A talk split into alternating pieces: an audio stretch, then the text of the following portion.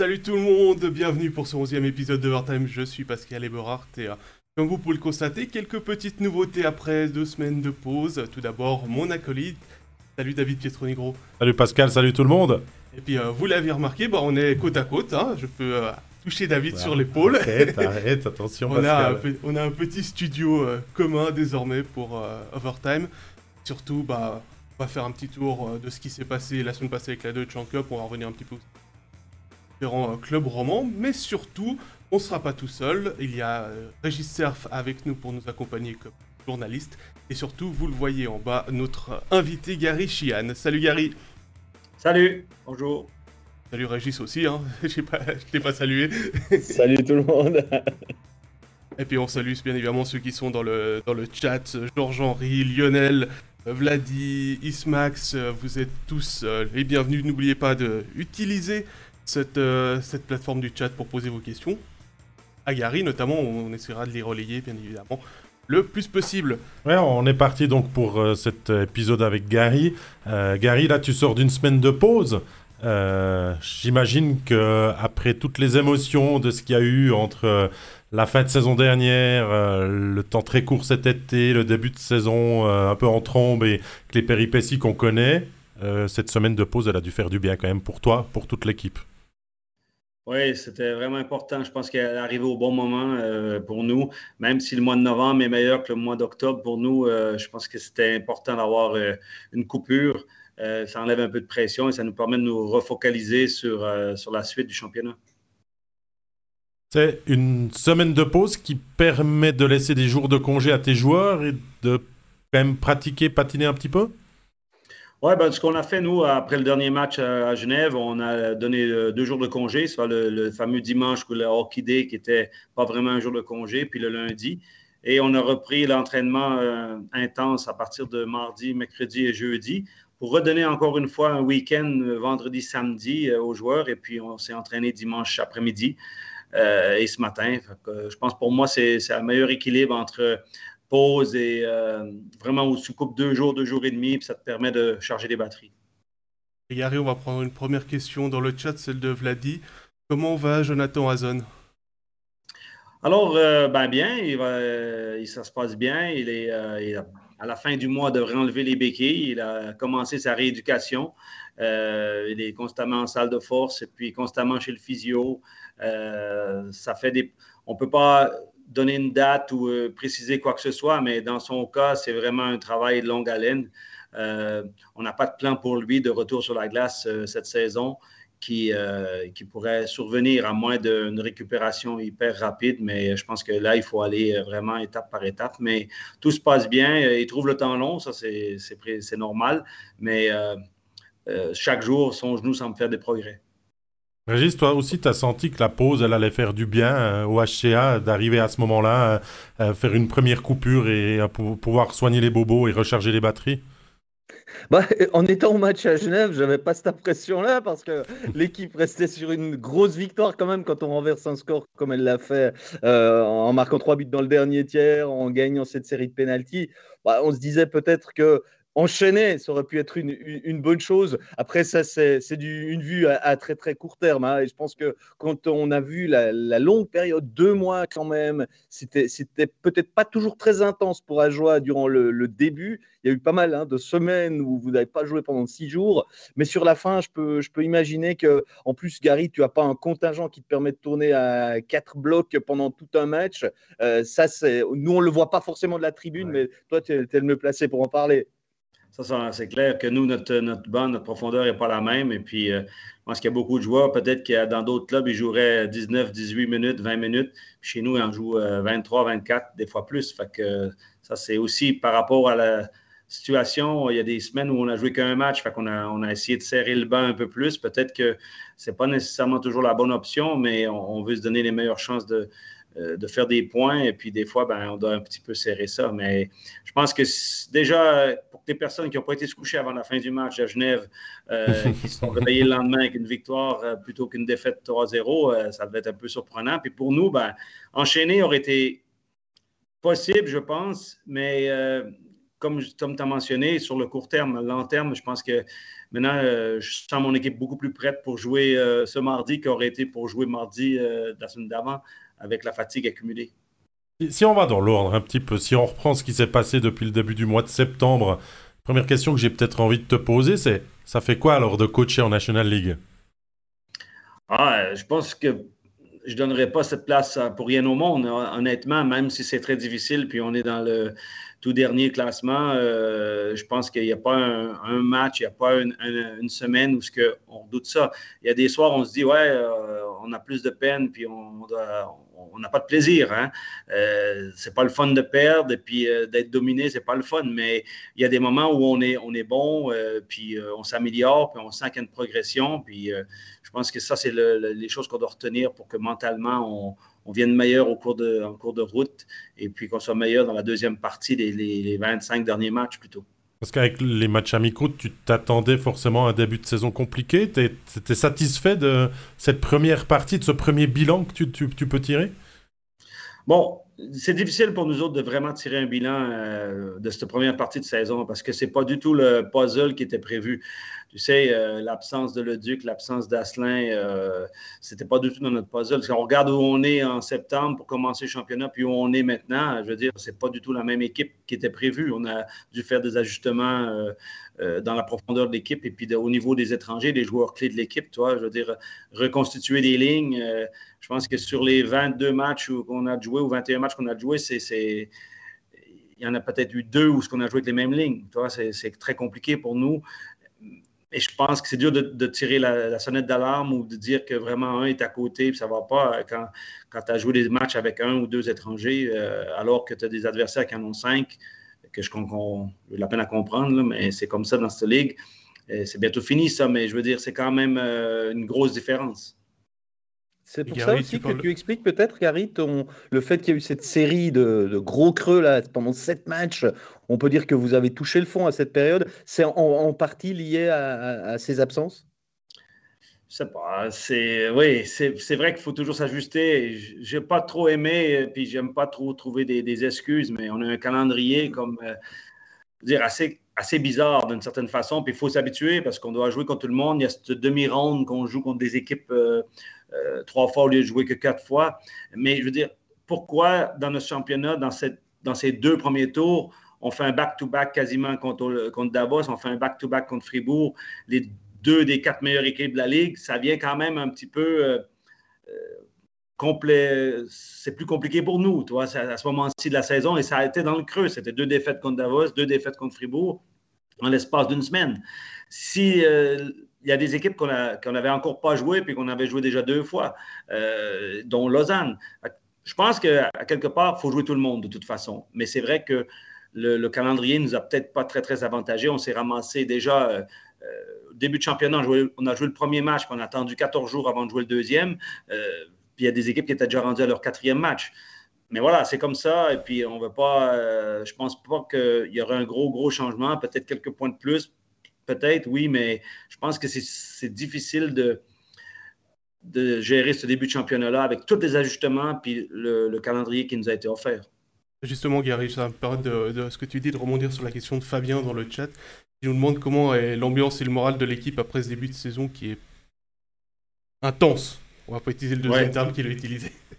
Oui, c'est vrai que c'est intense, ça change un peu aussi. Puis euh, on est quand même un peu plus scruté à, la loupe et puis euh, la marge d'erreur, elle est, quand même très mince. Mais le moral, je dirais, moi j'en parle depuis le mois d'août avec les joueurs de ça, c'est que mentalement, si euh, il faut être fort mentalement parce qu'on savait que ce serait dur, tout le monde le sait, mais à un moment donné, il faut aussi assumer, prendre nos responsabilités, s'améliorer, euh, faire moins d'erreurs, progresser même s'il y a eu tous ces inconvénients, je veux dire, j'aurais aimé avoir le duo Ezen Deveau sans blessure, j'aurais aimé avoir euh, un Asselin ou un Ledic tout le temps là aussi. Ça n'enlève pas qu'on a trouvé des bonnes solutions, mais euh, ça nous a compliqué le puzzle. Mais le moral, honnêtement, le vestiaire est sain, le vestiaire est, bon. des fois, il faut recadrer un peu, mais je dirais qu'en général, on arrive à, switcher et à, se remotiver assez facilement. Je pense pas que c'est le moral, Régis, hein, le, problème. On voit aussi le public qui apporte aussi une grosse dose d'énergie et le HA était prêt à cette saison, cette saison compliquée, mais c'est vrai que cette défaite, ça pèse sur le moral de n'importe qui. On sait, Gary, aussi que tu es un, grand gagnant, un grand vainqueur. C'est aussi ce que tu inculques à tes, joueurs, Régis. Et parmi ces sept défaites, Régis, il aurait peut-être fallu un petit succès là au milieu pour couper un petit peu tout ça et ne pas tomber trop bas aussi dans les émotions. Ah bah en tout cas, on a senti à un moment donné que ça, ça commençait à peser, qu'il y avait vraiment besoin d'un succès. Hein. Gary, quand on tournait un peu autour du vestiaire, il y avait une forme de frustration qui montait jour après jour, match après match, avec en plus euh, pas mal de, revers assez, assez lourds. Hein. Il n'y a pas eu que des défaites euh, mhm. d'un ou deux buts d'écart euh, dans, dans, cette période. Je pense que pour toi, c'était c'était pas forcément évident à, à, gérer. comment c'était une première pour toi. On a joie de vivre une telle série de, défaites. Comment tu, as, comment tu as réussi à, contenir cette frustration? Ben, je pense que dans un championnat, il y, a des, euh, il y a des hauts et des bas. Puis quand on arrive dans une. je veux dire, au début de la saison, Fribourg a perdu quatre matchs de suite. Et puis je pense que c'était pas le ça n'allait pas très, très bien à ce moment-là. Regarde maintenant Genève Servette. Regarde, il y a des équipes qui ont des. Qui ont des euh, Peut-être que ça ne se prolonge pas autant que ça, puis ça ne fait pas 6-7 matchs de défaite, mais euh, je veux dire, c'est quand même oui, c'est vrai que moralement et mentalement, là, il faut se reposer sur nos leaders, sur la qualité de notre vestiaire. Il faut que, nos, euh, il, faut que notre esprit d'équipe prenne le dessus. Et après, il faut accepter aussi les, euh, euh, les remarques ou les, comment dire, la construction qu'on doit faire, les améliorations qu'on doit faire, puis des fois les ajustements qu'on doit faire. On a dû mettre des attaquants en défense. Je veux dire, il pas. Aujourd'hui, on a Mathias Yogi qui joue encore en défense chez nous. Ce n'était pas le plan. Il s'en sort très bien, il nous aide beaucoup. Ça nous a permis, peut-être, c'est une des raisons qui nous a permis de sortir de ces défaites à un moment donné. C'est tout des. Et peut-être nous, on a fait aussi des erreurs, euh, des choix qui n'ont pas payé. Euh, et puis, euh, c'est pas nécessairement que les joueurs qui sont responsables toujours. C'est un truc d'une équipe. Et puis, j'ai l'impression que des fois, on n'était pas tous sur la même page. Puis c'est pour ça que ça s'est poursuivi, puis ça a duré. Et je pense que si on arrive à à éviter ça en, général. On ne va pas revivre ça. Normalement, on devrait être capable, surtout avec notre public à la maison. Je veux dire, quand tu perds 5 à 1 contre Lugano, puis les gens se lèvent debout. Quand tu perds 2-0 contre Joe, les gens se lèvent debout. Euh, ils te poussent encore. Euh, ben, à la fin, c'est bien de leur donner des sucres de temps en temps, puis des victoires à la maison. Puis c'est ce qu'on va essayer de faire le plus maintenant, euh, d'ici la fin. Mais toi, comment tu as vécu cette série de défaites? Tu t'es aussi senti peut-être en, danger? Je sais pas comment ça se passe, les discussions aussi, parce que cette défaite, forcément, qu'on pouvait attendre ça peut-être pour un joueur en début de saison, mais, mais c'était quand même pas prévu, ça a quand même été long, long à vivre. Oui, c'est long à vivre, c'est clair, mais non, en danger, je pense que à quelque part, des fois, il faut, il faut relativiser, puis il faut regarder un peu ce qui a été fait avant, puis ce qu'il y a à faire maintenant. On a quand même été euh, poussé dans ce wagon qui va extrêmement vite maintenant, puis on a eu de la peine à embarquer dedans. Je pense que si tu regardes euh, il y a quelques mois en arrière, on avait un niveau puis euh, une équipe qui a, réussi des choses incroyables. Puis maintenant, ben, c'est clair qu'on est dans la réalité puis il faut, faut s'accrocher. je pense que moi, je ne doute pas de ce que je fais. C'est clair que des fois, on, est court au niveau de notre contingent, on était court au niveau de notre préparation en durée. Je pense qu'on paye un peu ça maintenant. Mais euh, à quelque part, ça n'enlève pas les qualités qu'on a. Puis euh, les joueurs qu'on a, ils, ont une chance. Moi, je reviens toujours là-dessus. Euh, quelque part, il y en a que c'est leur deuxième chance et puis euh, ils doivent faire mieux que ça. Puis il y en a que c'est leur première chance, puis ils doivent aussi faire mieux que ça. On a encore beaucoup, beaucoup de marge de progression et c'est ce qu'on va essayer de mettre en avant le plus. Mais tu t'es aussi remis en question, Gary, quelque part, avec ce changement tactique où tu laisses un peu plus la main à l'adversaire. Une équipe quand même un peu moins spectaculaire, mais euh, ça, ça, a aussi du bon si on regarde les résultats ces derniers temps. Mmh. Euh, comment tu as vécu ça? Comment tu, tu, as vécu cette adaptation? Bon, disons que j'ai, on a essayé de garder un peu le style qu'on avait. On savait que c'était pas possible de jouer autant offensif qu'on a joué dans la Swiss League. Euh, l'adaptation à, notre jeu défensif, on a essayé de garder la même défense de zone qu'on avait dans la Swiss League, vu qu'on a eu du succès avec ça. Euh, ça s'est avéré que dans les duels physiques, on était moins bon. Et c'est là qu'on a dû s'adapter, changer dans une euh, défensive de homme à homme à une défensive de zone, spécialement dans le haut de la zone, vers les défenseurs adverses qui sont euh, plus mobiles, plus impliqués dans l'attaque, plus systématiquement dans le jeu offensif. On a dû s'adapter. Ça nous a pris peut-être 5-6 matchs pour vraiment comprendre que si tu n'es pas dans un bon soir, si tu n'es pas vraiment réveillé, si tu n'es pas les jambes, euh, tu peux pas rester homme à homme. Il faut contenir un peu plus. Et là, c'est ce qu'on a commencé à faire un peu plus dans certaines situations. Euh, on semble être plus dominé dans notre territoire par moment, mais à un moment donné, il y a des, fois que ça dure moins longtemps qu'à l'habitude. Alors, euh, je pense que ça s'améliore. La preuve, on fait un peu des meilleurs résultats. Nos gardiens reçoivent quand même un peu moins de tirs même si euh, la statistique de tir, j'y crois pas plus que ça, parce que le fameux soir où on a battu Zurich euh, ici à la maison, euh, vous autres, vous étiez rendus à sentir, là, mais nous, nos statistiques en donnaient 42 de Zurich.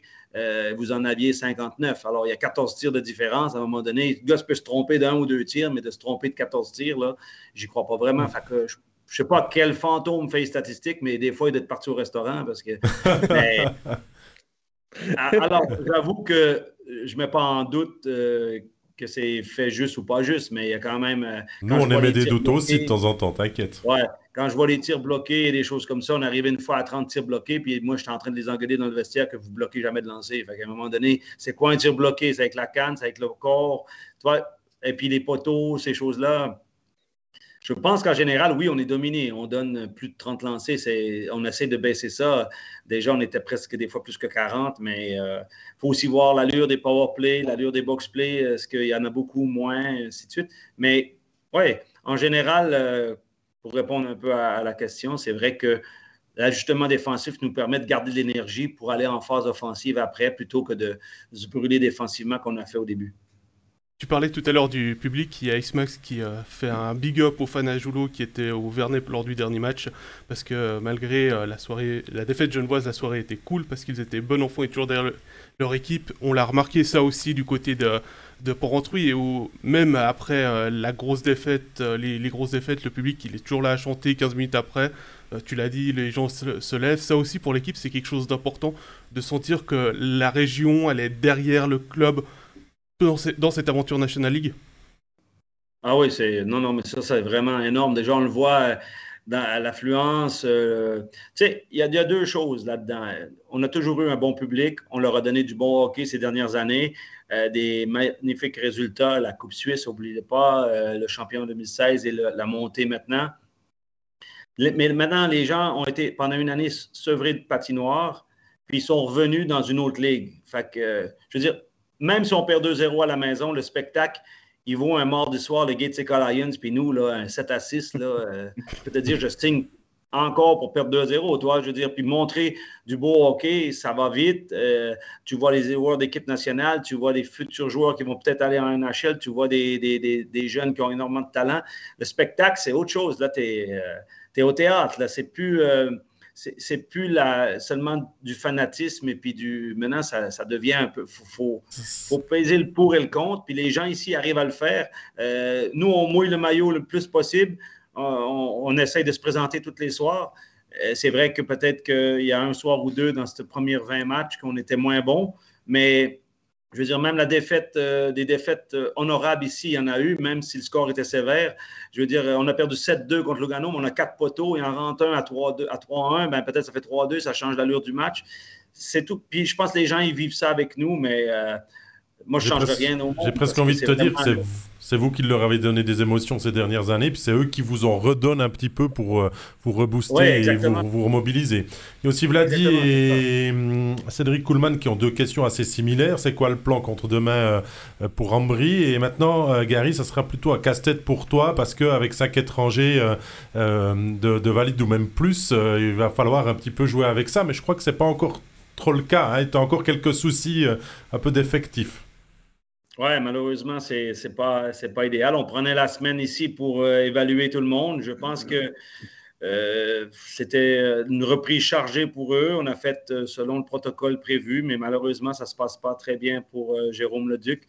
les douleurs sont persistantes et puis il faut réanalyser ça puis se, remettre tout ça en question. Mais le pire là-dedans, c'est les joueurs parce que mentalement, pour eux, c'est difficile. Et puis, dans le cas de Guillaume, il y a un net progrès. Guillaume est à bout touchant de rejouer, euh, mais on veut être sûr qu'il rejoue pour le reste de la saison. On ne veut pas commencer à, jouer au yo-yo avec lui. Et puis, euh, alors, les deux ne seront pas de l'alignement euh, demain à Ambry, ça c'est sûr. mais on espère un retour au jeu de Guillaume au week-end. Alors, tu parlais avant de deuxième chance, de première chance pour certains. Comment tu es satisfait de la progression de ton équipe par rapport au premier match et maintenant au 21e et, et qui t'a le plus surpris ou impressionné peut-être dans, tes joueurs?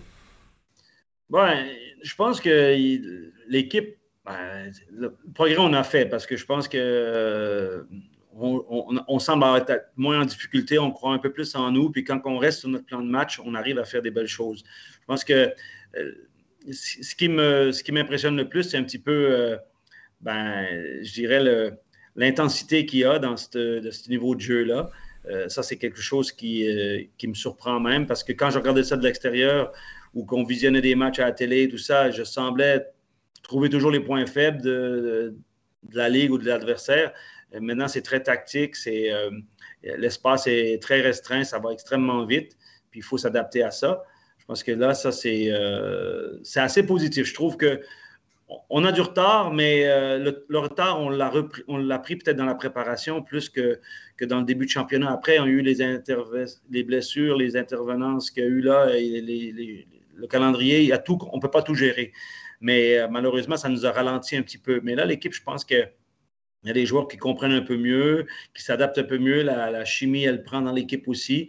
Euh, je trouve qu'il y, a des, y a des belles surprises. Bon, euh, tout le monde doutait de Tim Wolf un peu dans, dans l'étage supérieur. Il est en train de prouver à beaucoup d'organisations qu'il euh, est capable de jouer dans cette ligue. Et puis là, il nous a permis, sans lui, je pense qu'on n'aurait pas accumulé les points qu'on a accumulés d'une certaine façon. je pense que c'est le joueur qui, qui le plus montré en avant, mais peut-être qu'il a eu aussi beaucoup de tirs, ça l'a mis aussi en confiance. Et on n'y a pas mis un, deuxième gardien de but dans les pattes pour prendre sa place. On a mis un gars pour l'aider, pour le soulager de temps en temps. Et euh, Tim reste notre numéro un et il va nous donner encore des gros matchs, des grosses victoires. Je pense que c'est lui qui, s'est adapté le plus rapidement possible.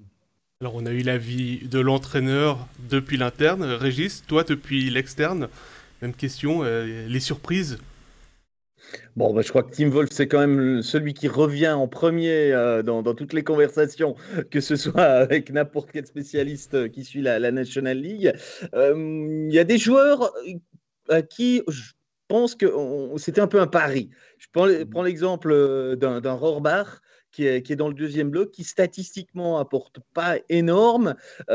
Toi-même, dans, dans, le jeu, c'est un joueur qui, tu t'attendais à ça ou tu t'attendais encore un petit peu plus? Parce que je prends l'exemple de Robert parce que c'est un des rares transferts de, mm. National League que vous avez fait avec euh, Ness et, euh, et avec Roman Engi. Oui, disons que dans son cas, je trouve que c'est vrai qu'on s'attend à plus, ça c'est sûr. Je pense qu'on l'a mis dans les meilleures situations possibles, puis malheureusement, euh, il a de la peine à, enchaîner, si tu veux, puis avoir des points, du succès. C'est clair qu'il n'a pas eu l'impact comme Thibaut Frassard a pu avoir ou comme euh, même Olivier Hubert a pu avoir. C'est des joueurs qui nous surprennent toujours parce qu'on a mis la barre à une certaine hauteur pour eux. Pour celle de Roman Nguy, on l'a peut-être mis trop haute aussi d'une certaine façon parce qu'il venait d'une équipe sans nécessairement avoir beaucoup de temps de glace. On pense qu'il peut encore en apporter beaucoup plus puis qu'il avait besoin de cette adaptation. On verra à la fin de l'année pour le bilan final, mais euh, on attend beaucoup plus de lui, c'est sûr. Je pense que ça, c'est... Euh, mais comme j'ai dit, peut-être on a mis trop d'attentes au début. Peut-être que maintenant, on, risque d'être surpris dans la deuxième partie. C'est pour ça qu'on lui donne euh, la possibilité, toujours dans une deuxième, troisième bloc, de jouer sur l'avantage numérique, essayer d'utiliser ses qualités. Il est souvent sur la troisième passe. Il n'est pas toujours dans les statistiques. Il n'a pas encore marqué. Euh, comme je dis, c'est peut-être aussi. il a besoin d'un temps d'adaptation. Tu ne peux pas passer de peut-être de passer d'un 12, 13e attaquant à Ambry euh, ou, peut-être 11e certains soirs, passer à un top 6 chez nous. C'est, la marche est haute et puis euh, il doit s'adapter encore à ça. Bon, on a, on a parlé des, des renforts National League. C'est vrai qu'il y en a un dont on croirait qu'il a déjà quelques saisons de National League, c'est Thibaut Frossard qui, qui ne cesse d'améliorer en quelque sorte d'année en année. Euh, il monte, euh, j'ai envie de dire, les, les échelons. Aujourd'hui, il a encore une marge de progression, Thibaut Frossard, ou euh, on, on, peut encore le faire devenir encore meilleur actuellement? Ah oui, ah, je suis persuadé.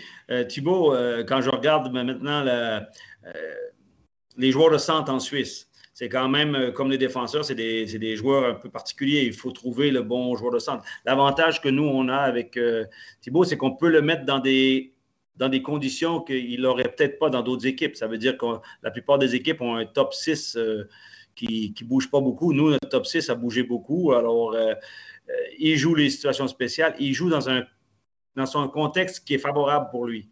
Euh, il joue euh, normalement dans un top 6, premier power play depuis le début de la saison. Il y a eu le deuxième de temps en temps dirigé avec Roman Nguy. Des fois, on, modifiait. Peut-être un Hazen serait là ou euh, le Duc serait là, ça serait différent, mais on l'a mis à l'aile gauche avec la première ligne longtemps pendant les blessures de, de la blessure avant l'arrivée de Fortier, avant l'arrivée de Van Strom. Il a eu un énorme temps de glace aussi pour se montrer offensivement qui est sa force. Et puis, je pense qu'il a, prouvé à nous, les entraîneurs, qu'il était capable de tenir euh, un rôle important dans l'équipe parce que lui aussi, euh, c'était, tout nouveau pour lui. Puis, c'était un défi euh, autant que pour nos étrangers, autant que pour notre gardien. Il avait le même défi.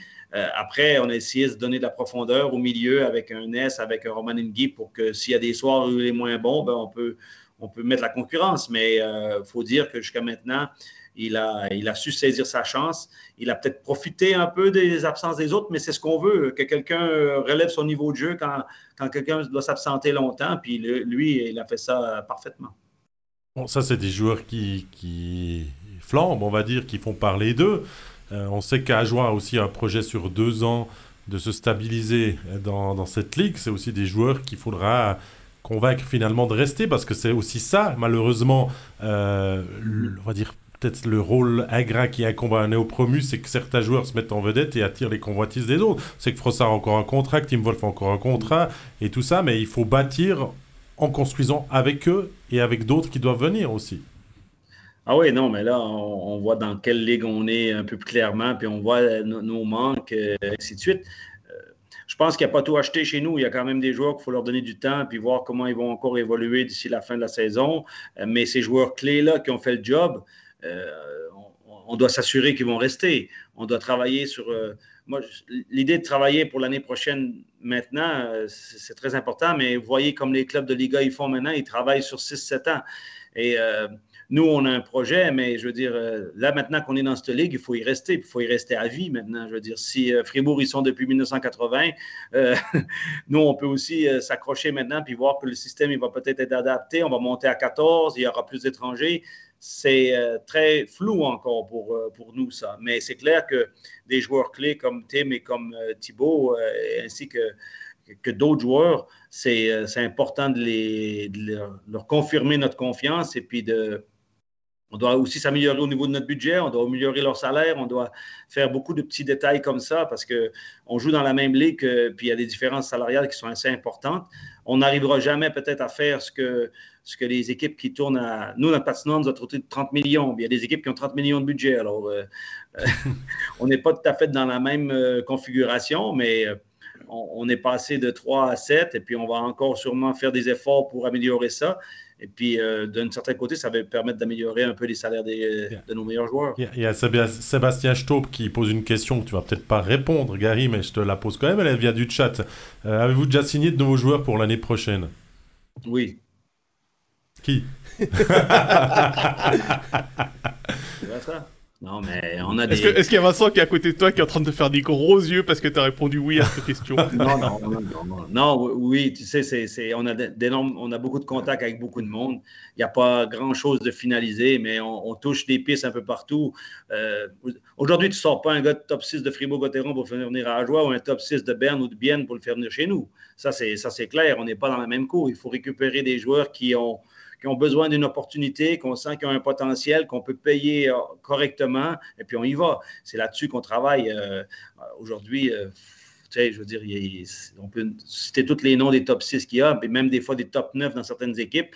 Je ne suis pas sûr qu'on que est capable de, de récupérer ces joueurs-là. C'est une question aussi de. Les joueurs, c'est une carrière, c'est court. Ils doivent c'est un dans l'autre. Il faut que le joueur il sente aussi que c'est une opportunité pour lui de se mettre en valeur, des fois de peut-être descendre un petit peu d'un étage puis de remonter. Mais ces joueurs-là, c'est des joueurs de, déjà de troisième bloc, toi, ou de deuxième bloc, fin deuxième bloc, début de troisième bloc. plus ou moins top 9, on va dire, en attaque ou un top 6 en défense. Mais après, il faut, il faut que tout se mette ensemble là-dedans. Ce n'est pas, pas du poker. quelque part, il faut savoir ce qu'on fait nous, puis avoir une enveloppe correcte pour le faire. Puis la priorité va être aussi de voir si ça passe à six étrangers, de suivre le train aussi. Il y avait une question piège de, Vladi par rapport à ça, mais tu as un peu répondu euh, indirectement. C'était par rapport à un échange. Si Fribourg proposait un échange, euh, Wolf, est-ce que tu accepterais?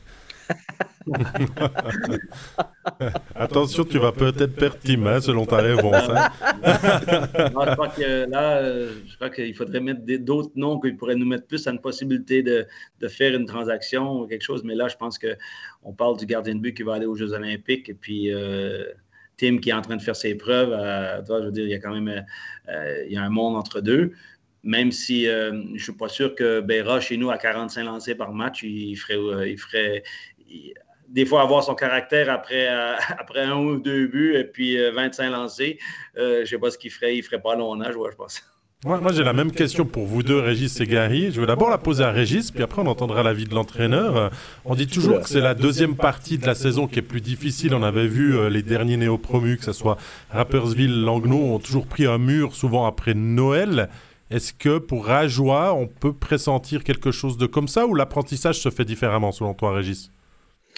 Moi, je dirais, déjà qu'Ajoie nous a surpris dans la mesure où sur, euh, on va dire 20 matchs, même s'il y en a 21, sur 20 matchs, on se disait, ah, il faudra une dizaine de matchs pour se mettre au niveau. D'ailleurs, euh, Gary était, est d'accord avec moi dans, dans, la mesure où on s'est entretenu longuement pour notre reportage durant l'été, notre documentaire, on en a parlé.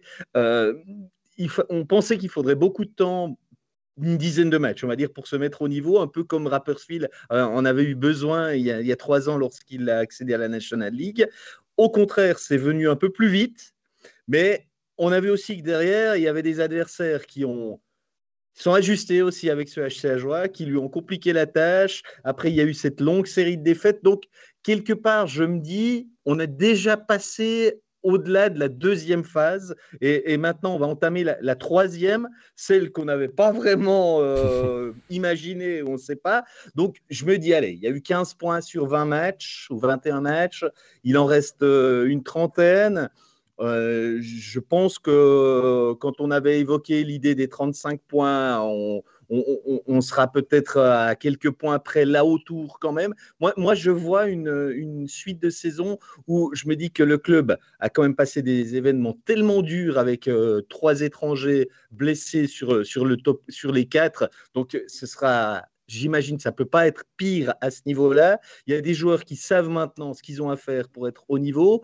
Donc, allez, moi je, pense qu'Ajoie va, va rester, en tout, cas, en tout cas, rester sur le trend euh, qui, qui, assure les 20 premiers matchs. Ben, Gary, à toi de, répondre. D'accord avec Régis? Ouais, Moi je suis d'accord dans plusieurs départements. Je dirais déjà là, notre, euh, notre début de championnat était compliqué parce que notre préparation était trop. Euh, trop light pour moi. Euh, alors, c'est nous qui s'occupons de la, préparer et de la faire, entre autres. Mais quand on arrivé dans cette configuration de montée en National League, la plupart des équipes avaient déjà leurs matchs amicaux. C'était difficile. On a trouvé des clubs étrangers pour jouer à un certain niveau. Euh, il y a eu les sélections olympiques euh, qui se sont faites à cette période-là. Il y a des équipes comme les Allemands, on a joué, il leur manquait trois joueurs parce qu'ils étaient partis euh, pour la qualification des Olympiques. Après ça, on est arrivé contre les Français. Il manquait contre une équipe de France qui se qualifiait aussi pour les Olympiques. Fait qu'il manquait deux bons joueurs ou trois bons joueurs aussi quand on a joué contre euh, une de ces équipes. Alors, ça nous a faussé un peu notre préparation. Puis, euh, je pense qu'on a payé parce que pour moi, j'avais dit 10 matchs, puis finalement, c'était bien 15 pour comprendre ce qui se passe dans, dans cette ligue et puis de s'ajuster le plus possible. Puis plus tout le, moment où ce que Jonathan Hazen a été blessé, c'est le, ouais, c'est le coup d'assommoir pour nous à quelque part parce que c'était long de trouver un remplaçant. Et puis, en contrepartie, euh, les blessures de Guillaume et les blessures de Jérôme ne devaient pas durer aussi longtemps. On espérait un retour plus rapide, mais finalement, ça s'est prolongé. les douleurs ont persisté, les blessures étaient plus sérieuses qu'on pensait peut-être. Et puis, ça nous a complètement chamboulé le truc. Fait que c'est clair que moi, je visais une chose, commencer très, très fort, puis probablement finir faible, mais finalement, c'est l'inverse qui s'est passé. On a commencé faiblement, puis on va finir fort. Parce que les deux variantes sont possibles. Vu que la première, on ne l'a pas fait, il nous reste que l'autre à faire maintenant. Puis je pense que depuis euh, euh, novembre, euh, on est quand même pas si mal. Et puis il faut s'accrocher à, prendre la confiance rapidement, faire des points, essayer de faire des points chaque match parce qu'on joue pour gagner, peu importe l'adversaire. Et c'est comme ça qu'on a surpris Zouk, c'est comme ça qu'on a battu Zurich, c'est comme ça qu'on va faire encore des points. Je reviens sur une question qui était posée au tout début. Ça, change un petit peu ton, ton approche, ton optique des, objectifs. Est-ce que les pré-playoffs, euh, ces citations littéraires qui nous avaient posé la question, euh, sont, sont, toujours dans, dans, un coin de ta tête, euh, dans ton discours en tout cas? Oui, tu sais, il faut mettre trois équipes derrière nous, il faut, être réaliste aussi, mais c'est toujours possible. Mathématiquement, c'est toujours possible. Alors, il n'y a pas de raison. Aujourd'hui, on se bataille maintenant pour essayer de gagner deux matchs de suite. Ça, c'est quand même déjà un défi qui est important. Fait que d'aller mettre la barre euh, plus haute que ça, maintenant, c'est difficile. Moi, je trouve que dans la première partie du championnat, il y a, beaucoup d'équipes qui ne pouvaient pas se permettre de perdre des points contre Ajoie.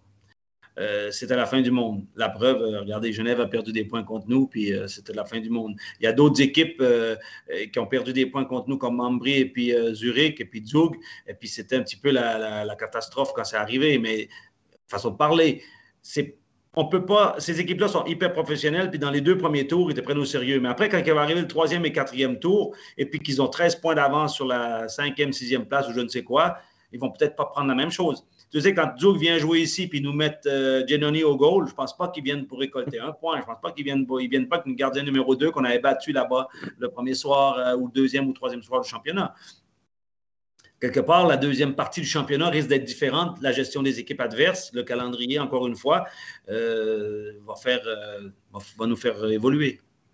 Tu parlais justement bah, du match à Zug, tu as parlé du match à Zurich.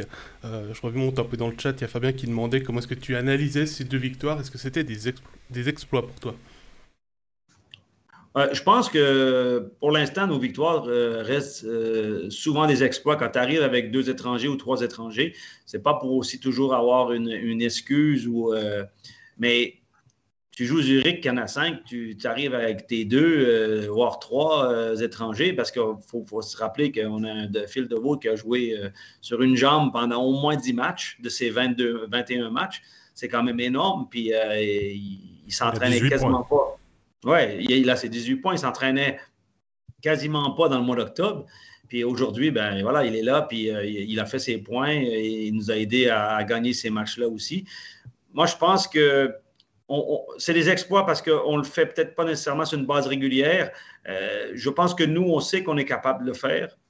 Il faut, euh, il faut que tout tombe en même temps chez nous. C'est ça un petit peu qui est difficile à gérer, c'est que la performance de notre gardien de but, la performance d'une unité spéciale, euh, là, on était beaucoup moins bon à 4 contre 5 dans cette période de, défaite et aussi à 5 contre 4. Et là, dès qu'on est un peu meilleur, ça change la donne tout de suite, même si notre gardien de but ne gagne pas le match qu'à lui tout seul.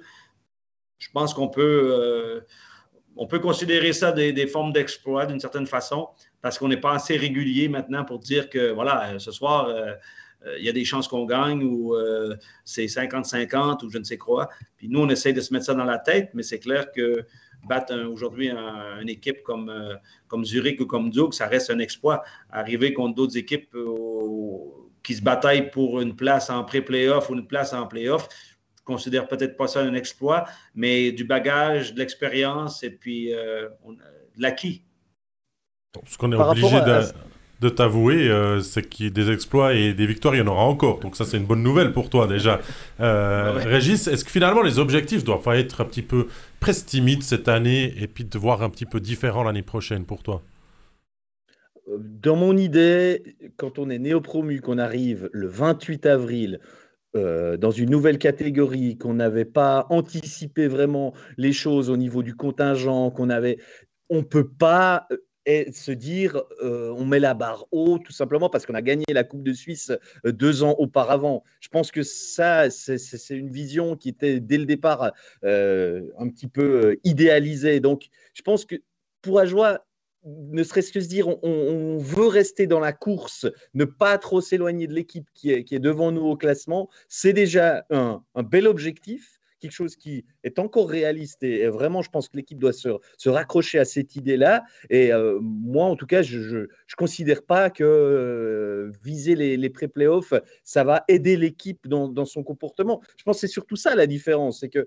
entre une équipe à qui on met la pression pour dire vous devez absolument être en playoff, vous devez absolument être en pré-playoff, euh, et, qu'on est derrière à talonner l'équipe tout le temps en disant vous atteignez pas les objectifs, vous devez vous améliorer, vous mettez une pression tout le temps. Et je pense qu'Ajoie a, juste pas besoin de ça.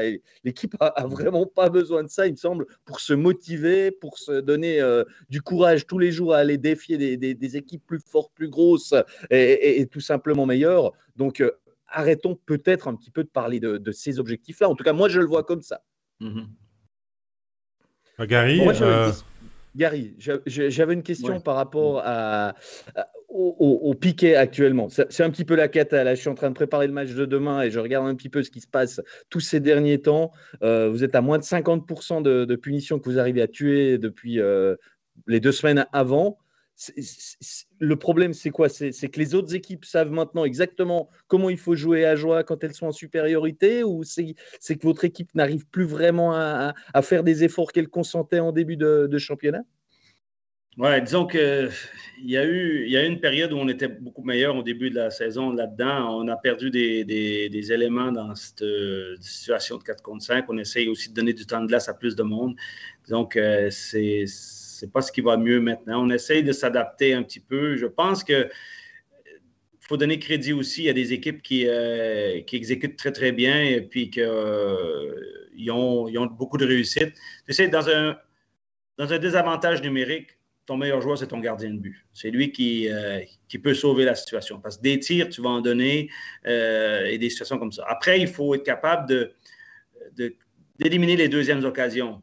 Et, c'est là qu'on a été un peu, euh, je dirais, moins bon, voire ordinaire, qu'on va essayer d'améliorer. Parce que souvent, après un tir, on doit pouvoir récupérer le rebond ou bien bloquer l'adversaire ou le gardien de but fait l'arrêt ou je ne sais. Mais dans ce domaine-là, il faut, il faut être un peu plus agressif. Il faut bloquer beaucoup plus de tirs. Au niveau de l'équipe, puis notre gardien de but doit performer mieux à 4 contre 5. C'est les trois choses qu'on doit améliorer. Mais je pense que entre là aussi, ça c'est des statistiques, puis ils font mal à voir parce qu'il y a, y, a plus, y a trop de réussite. Mais c'est une statistique qui, euh, qui n'est pas toujours, toujours non plus. Euh, tu peux être tout d'un coup euh, un match, tu fais un, tu fais un très bon match, tu as donné quand même deux buts à 4 contre 5, mais tu l'as quand même euh, gagné. Je veux dire, c'est rare, mais ça peut arriver. Tu peux avoir des situations où que tu joues 5 contre 3 et, tu tues la punition à 5 contre 3, puis c'est parfait comme tu joues, puis tu prends un but à 5 contre 4 après. Alors, oui, c'est difficile, puis c'est un des points qu'on doit améliorer, et puis que on s'attarde euh, en temps voulu pour ça, mais pour moi, si on améliore euh, cet aspect-là de nos jeux, on va déjà s'enlever une épine du pied. Et, euh, mais je pense que, comme j'ai dit auparavant, il y, a, des équipes qui, exécutent très, très bien. Puis nous, on est en train d'apprendre aussi comment défendre contre ça, puis de corriger ça. Mais pour ça, il faut beaucoup de sacrifices. Il faut se bloquer plus de tirs. Il faut, il faut être au service de l'équipe dans ces situations-là. Puis ça, c'est quelque chose qu'on doit améliorer. Parfait. Eh ben, qu'est-ce qu'on peut te souhaiter euh, pour la suite de la saison Alors, Gary, si euh, nous, euh, on pouvait t'envoyer aussi des ondes peut-être positives? Ben, écoutez, c'est de continuer à nous soutenir. Je pense que, je pense que déjà, on est, vous devez être content d'avoir un autre club roman dans cette ligue. Ça vous permet d'avoir aussi une diversité différente et puis un attrait différent. Je pense que les Jurassiens suivent aussi beaucoup vos matchs. Alors, je pense qu'il faut nous souhaiter que, ben, faut, faut pas dire qu'à 3-0, on est battu, déjà. on commence à l'apprendre. Ah oui, il faut apprendre, commencer à nous connaître un peu. Non, mais honnêtement, je pense qu'il faut, euh, il faut une, partie de chance, une partie de, euh, d'audace aussi dans ce qu'on va faire jusqu'à la fin. on a besoin du soutien du public, on a besoin du soutien de la presse, ça c'est clair. On, travaille avec, euh, avec une bonne marge de progression encore. Puis je pense qu'on veut surprendre encore beaucoup de monde. J'espère juste avoir le, ce qu'on me souhaite, c'est que je puisse choisir euh, tous les soirs quel étranger joue pas, mais pour l'instant, euh, on n'a pas ce luxe-là encore. Ça, va être de bons problèmes d'ici quelques semaines, on te le souhaite en tout cas. En tout cas, merci beaucoup d'avoir été avec nous, euh, Gary. Dans cette émission, on te laisse, on va te laisser préparer le match de demain à Ambry. Et nous, eh bien, on va continuer l'émission. Alors, toute bonne journée à toi, Gary. Merci bien. bye bye. Salut Gary. On va rester avec Pascal, avec euh, Régis pour euh, la suite. On va parler un petit peu de l'actualité, on va faire le tour des clubs romans, mais avant tout, on va parler de l'actualité de la semaine dernière. J'ai avec moi les deux commentateurs qui ont suivi la Suisse pendant la Deutschland Cup. Alors Régis, euh, quel est le bilan à faire de ces premiers matchs, on va dire internationaux de l'équipe de Suisse à moins de 100 jours des Jeux Olympiques?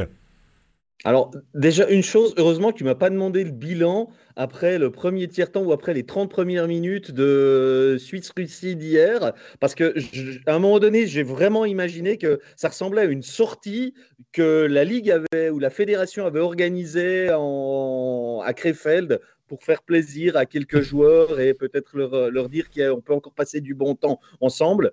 Euh, un temps, je l'ai vraiment pensé. Hein. Mais maintenant, je, vais avoir un discours quand même un peu euh, plus nuancé, même nettement plus nuancé, parce que j'ai trouvé quand même que les joueurs avaient, su se les sortir quand il fallait et avaient quand même montré qu'ils n'étaient pas là euh, uniquement pour, euh, pour aller se promener en Allemagne. Ils étaient là pour montrer que c'était une équipe de Suisse qui a un standing à défendre. Et je pense qu'on a été assez régulièrement en dessous de ces standards durant, durant cette Deutschland Cup, même si ça c'est quand même un peu mieux terminé. Ce que je retiens, d'une part, c'est que moi, j'ai vu aucun joueur sortir du lot, un joueur qu'on n'attendait pas, on va dire. Euh, les joueurs confirmés euh, des Andrietto, des Ambules, on les a vus. Et... Mais, les autres, je pense qu'on a découvert aucun joueur sur cette Deutschland Cup. C'est en tout cas le, sentiment que j'ai eu à l'issue de, ces trois matchs. Tu veux dire ceux, ceux, qui doivent faire leur preuve pour peut-être faire l'équipe en février, c'est ça que tu veux dire? Voilà, j'attendais pas forcément qu'un néophyte comme Sandro Schmid euh, marque des buts. Euh, il n'a pas un rôle majeur et tout. Et euh, pour moi, il a été ni décevant ni surprenant en bien, on va dire ça comme ça. Mais il y en a quelques-uns qui sont peut-être un petit peu entre les deux, qui ont encore une chance d'y aller. Ou, je pense à un Luca Fadini, par exemple, où on sait que bah, là, c'était le meilleur joueur suisse meilleur compteur des Suisses présents euh, en, Allemagne. Il est deuxième des Suisses dans le classement de National League après Brunner. Je m'attendais peut-être que lui montre que il est euh, un joueur de l'équipe nationale, qu'il mériterait une fois d'aller à un championnat du monde à, des Jeux Olympiques. Bah là, il ne m'a pas été surpris. Bah voilà, pour en citer un. Il y en a un par contre qui a prouvé qu'il n'avait rien à faire là. Je pense c'est Philippe Butrich. Je suis désolé pour lui, mais je pense qu'il est, il est, il est tellement ah, loin. C'est trop tôt. Ouais, mais je ne suis pas le seul à pas trop avoir compris pourquoi il était là. Mais dans mon idée, si on considère que Berra, Genoni sont les deux numéros un en Suisse des gardiens, que le troisième, on peut encore dire, allez, euh, admettons, sur ce qu'on a vu ces dernières saisons, Flair, on ne prend pas les trois gardiens, puis on les garde euh, pour euh, d'autres rendez-vous, d'accord? Mais ça veut dire que Vutriche, il viendrait de sixième dans la hiérarchie. Mais clairement, il n'est pas sixième au niveau suisse. Euh, je pense que je, fais à peu près l'unanimité auprès de tout le monde. Donc, je ne comprends pas. Je pense qu'avec deux gardiens, ça aurait pu suffire. On aurait vu euh, un tiers temps et demi, peut-être euh, un match et demi, pardon, de, Weber au but.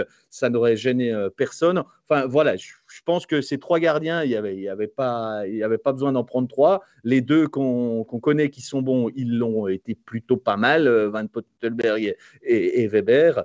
Donc, Vutriche, moi, j'ai pas été bluffé par, son, par son niveau. Dans, ton discours, il y a beaucoup de choses qui me font hocher que Pascal va dire la même chose, puisqu'il a souvent fait oui de la tête. Donc Pascal, tu as aussi commenté un match. Euh, je crois que tu rejoins assez Régis dans son analyse. je te laisse la suite, euh, la suite Pascal. J'ai encore une ou deux choses à dire. Mais justement, je te laisse une partie du, biscuit.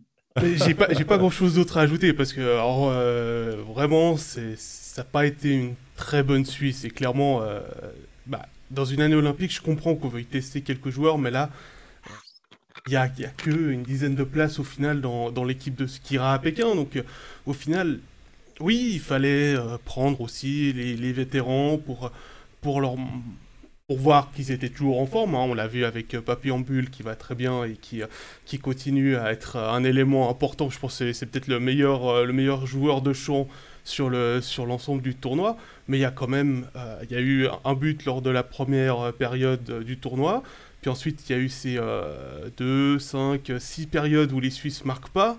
Et puis, euh, bah, tu disais que ça se termine bien, mais au final, on est toujours aussi bien que le dernier match qu'on a joué. Et euh, si la Suisse euh, ne trouve pas les ressources et a pas un petit peu de chance aussi sur, les, sur deux des trois buts contre la Russie, finalement, bah, on dit que le, tournoi était pourri, pour utiliser un terme poli, et puis que ça valait pas la peine d'aller à Krefeld, comme tu le dis. Au début, ça faisait vraiment team building euh, du côté de l'Allemagne. Euh, allez, on va, on va essayer de faire une cohésion d'équipe, mais avec euh, une équipe, on va avoir quoi 5 joueurs qui vont aller à, à Pékin. Je comprends pas non plus, comme toi, le choix de Vutriche. Pourquoi pas prendre un Bera ou un Giannoni pour ce premier tournoi, puis pas, pas, les tester sur le même tournoi, puisqu'ils seront certainement à Viège dans, dans un mois voilà, c'est. je pense que ça, c'est lié à la Coupe d'Europe. Je pense qu'ils ont fait la Ligue des Champions, les, Ezoug et Fribourg. Fribourg qui rejoue déjà mardi. Ça, je peux encore euh, comprendre. Mais pourquoi pas. Pour Béra, ouais, mais Giannoni et, Giannoni et étant éliminés. Euh, pourquoi? Ouais, Parce bon, il, Dans ce cas-là, il, il, a, pris Weber aussi. Tu vois Alors après, qui prend d'autres comme gardien suisse, à part Nifler mais si tu bah, prends les trois, les trois à, Viège, euh, bah voilà, c'est après, après, dans l'optique du fait que cette sélection sera avec des incontournables euh, aux Jeux Olympiques, avec des piliers qui vont venir euh, disputer, disputer ça, c'est vrai que les places ne sont pas nombreuses, donc pourquoi pas continuer de travailler dans la continuité pour préparer au mieux ce tournoi Il n'y a pas non plus beaucoup d'échéances pour Patrick Fischer. Oui, il a fait des prospect camps par le passé, oui, il a essayé des choses, mais dans une année olympique et de championnat du monde, il faut peut-être travailler différemment. Alors moi, je pense qu'on on, parle beaucoup trop Jeux Olympiques. Moi, je, voudrais dire ça quand même, parce qu'on entend tout le temps, il faut préparer les Jeux et tout. Et les Jeux, on aura 12 joueurs, une douzaine, on va dire ça comme ça, qui viennent d'outre-Atlantique. Donc ça veut dire qu'il restera plus beaucoup de places, même si c'est une sélection à 28, ça fait 16 places. Euh, d'accord, il y a encore un petit peu de place. Mais moi, je pense que Patrick Fischer, il prépare beaucoup le championnat du monde en Finlande, parce que là, la NHL va terminer euh, le championnat régulier juste avant, donc euh, il y aura peu de joueurs disponibles, en tout cas en début de tournoi pour l'équipe de Suisse. Donc je pense que Patrick Fischer, il a besoin d'avoir des éléments qui, en plus de ceux que vous venez de dire, peut-être les 4 ou 5 qui étaient sur, euh, sur Krefeld, il va en, en prendre encore peut-être 5 autres de ceux qui étaient à ce tournoi allemand, peut-être même un peu plus pour aller au championnat du monde. Donc, il est important ce tournoi dans cette optique-là de voir comment il se comporte, comment il s'adapte au système, comment. Donc, jusque-là, je peux, je peux défendre cette position. Euh, qui est un mélange entre l'expérience, les joueurs confirmés et, les, ceux qui peuvent se montrer c'est bien. Moi, je ne critique pas la, la, sélection de Patrick Fischer. Je dis simplement qu'on a il n'y a, pas eu de révélation. Allez, admettons, Pestoni met un but décisif. On peut encore se dire, lui qui marche pas mal en brie, il a déjà 9 buts cette saison. Ça peut être un potentiel qui n'est euh, pas forcément le premier qu'on coucherait sur une liste de joueurs pour le championnat du monde qui va là-dedans. Voilà. Et puis, je voudrais encore ajouter une chose pendant que j'ai le crachoir. C'est un truc qui m'a pas plu du tout en équipe de Suisse, c'est l'indiscipline. Ça, vraiment, ils étaient tout le temps punis. Alors, pourquoi ils étaient punis? Parce que ça marchait pas, parce qu'ils étaient frustrés devant le but. Euh, les punitions d'Ambul, elles étaient, je pense, en partie liées à ça. Mais je trouve aussi qu'elles ont été aussi, euh, ces, pénalités, liées au fait que on a de nouveau pris en Suisse des mauvaises habitudes. On a un arbitrage, et ce sera là que je donne une petite pique, un arbitrage qui est revenu à moins 4 ans, c'est-à-dire on laisse passer beaucoup de petites fautes, on ne sanctionne plus systématiquement, et pour avoir commenté ces matchs, mais peut-être une fois, je me suis dit, ouais, les arbitres auraient peut-être dû la laisser passer. Mais sinon, j'étais d'accord avec eux à partir du moment où on met les standards internationaux, ben, les Suisses, ils étaient au-delà de la ligne rouge. Et puis, je trouve que là, on est de nouveau pas bon. Et et il va falloir quand même un jour ou l'autre qu'il serre de nouveau la vis. Désolé, messieurs les arbitres, vous aurez de nouveau des sifflets du public parce que vous donnez des pénalités, parce que ben, le public ne sera pas content. Mais on est de nouveau pas euh, au niveau. Je regrette que Stéphane Rocher ne soit pas là. On aurait pu en débattre, en parler avec lui. J'en on fera une émission spéciale alors. Voilà, exactement. Mais, je, enfin, voilà, je profite de glisser que cette indiscipline, elle n'est pas que de la faute des joueurs euh, à ce niveau international. Voilà. Moi, je vais prendre euh, une dernière note, c'est que le HL Lugano doit être content d'avoir prêté ses attaquants euh, à l'équipe de Suisse, puisque Bertadia s'est blessé au premier match, et puis euh, tu l'as eu hier, Turkov, qui a été suspendu sur le deuxième match, et en plus se blesse lors du troisième match. Donc, je crois qu'ils n'ont pas besoin de ça en ce moment. Hein. Non, je crois qu'il y a d'autres problèmes à Lugano à régler, en plus de, de, retrouver des joueurs qui partent en équipe de Suisse blessés. Si on va un petit peu dans le chat, il y a Elodie Sarrazin qui dit euh, c'est pas flatteur, j'avais un petit peu l'impression de voir mon GSHC en voyant la Nati jouer.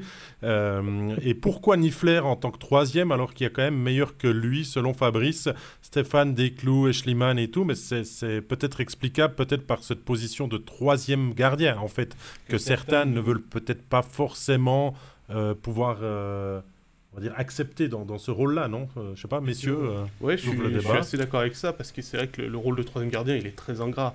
Euh, on se souvient que Manzato l'avait eu aussi il y a quelques années en arrière. C'est vous êtes en tribune, vous avez une plaquette pour marquer des, des statistiques dans les mains et puis et puis c'est tout. Et vous allez aux entraînements les lendemains de match pour pour prendre des tirs et généralement bah vous voyez pas la glace. Il y a eu de temps en temps des, des coups où le troisième gardien jouait, mais c'était plus quand il y avait euh, Giannoni, Hiller euh, et puis euh, Martin Gerber, où là il y avait un vrai tournus entre les trois gardiens. Mais oui, effectivement, il y a, d'autres gardiens meilleurs que, que Niffler, mais je suis pas sûr que, que Desclous soit prêt aussi pour, le, pour prendre la place d'un Berra ou d'un Giannoni si ceux-ci se blessent. Peut-être Eschliman, Stéphane. pas sûr qu'il ait, qu envie. Oui, il a une belle saison. L'exemple Stéphane, c'est c'est typique. À un moment donné, il a dit Je veux plus aller en équipe de Suisse. De toute façon, je me retrouve systématiquement troisième gardien. Euh, ben, moi, je préfère passer mon temps à faire autre chose. Ce que je comprends. Je pense que Niffler accepte bien son rôle de, troisième gardien. En tout cas, il n'y a, pas de problème avec ça. Moi, je trouve quand même qu'il fait partie des top gardiens de National League. Je sais que tout le monde n'est pas forcément d'accord avec ça, mais moi, je le trouve euh, souvent sous-côté de ce côté-ci de la Sarine, en tout cas. Donc, j'ai pas de peine à l'imaginer troisième gardien, euh, considérant qu'un Gauthier des Clous, ben, je suis désolé, il était blessé hein, lors du euh, dernier match. C'était Stéphane Charlin qui jouait contre Ajoie. Donc, il était, quoi qu'il en soit, pas disponible. On sait qu'il a une santé plutôt fragile. malheureusement, ça, ça reste un problème chez lui. Donc, moi, je voyais comme. Bah, d'ailleurs, fallait-il prendre trois gardiens? Je, mets ça, directement sur la table. Hein. Euh, les autres équipes euh, en avaient euh, certaines que deux. Hein, puis, il y a tellement de qualité en Suisse, Régis, ton poste de gardien. D'ailleurs, c'est la question de ce débat un petit peu, c'est que finalement, on en a peut-être pris trois aussi pour des questions un petit peu plus politiques aussi. Ah ouais, bah bon, s'il faut sélectionner des joueurs du CP Merde pour faire de la politique. je, ne dis pas forcément du CP Merde, mais des, fois, on sait qu'il euh, y a beaucoup de bruit en, coulisses de certains joueurs qui doivent pas aller en sélection à ce moment-là parce qu'il euh, y a des prochaines échéances ou qu'il y a une petite blessure. Et puis, on a déjà vu des fois plein de joueurs de certains clubs ne pas aller en je comprends pas pourquoi on n'a pas eu un Eschliman, par exemple. Parce qu'il n'y a pas la Coupe Spengler dans une semaine. Quand ce sera le tournoi à Viège, euh, je ne sais pas si on va prendre Geno Libera. Je crois que de toute façon, les coachs n'ont pas besoin de les voir en équipe nationale. Ils savent ce qu'ils valent. Mais logiquement, on ne va pas prendre les gardiens de Davos avant la Coupe Spengler où ils ont quatre matchs à jouer, euh, à se partager. Euh, et, c'est logique. Moi, je, voilà, je dis, je lance un nom comme ça de, de joueur que j'aurais voulu voir. Mais c'est clair que Niffler, il n'est pas incontestable numéro 3.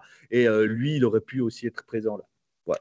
Je crois qu'on va pas s'attendre un petit peu trop sur cette Deutschland Cup. Hein. On a compris que le bilan était plutôt moyen et euh, qu'on reverra tout ça du côté de Viège pour euh, le prochain tournoi. Voilà, je crois que c'est la transition est toute trouvée. David, on va donc passer à la suite avec euh, Genève Servette. Genève Servette qui a fait l'actualité cette semaine, pas parce que ces étrangers ont brillé en Finlande pour la carrière à la Cup, mais parce qu'il y a eu le changement d'entraîneur avec euh, ce limogeage de Patrick Aymon qui sera remplacé par Yann Cadieux.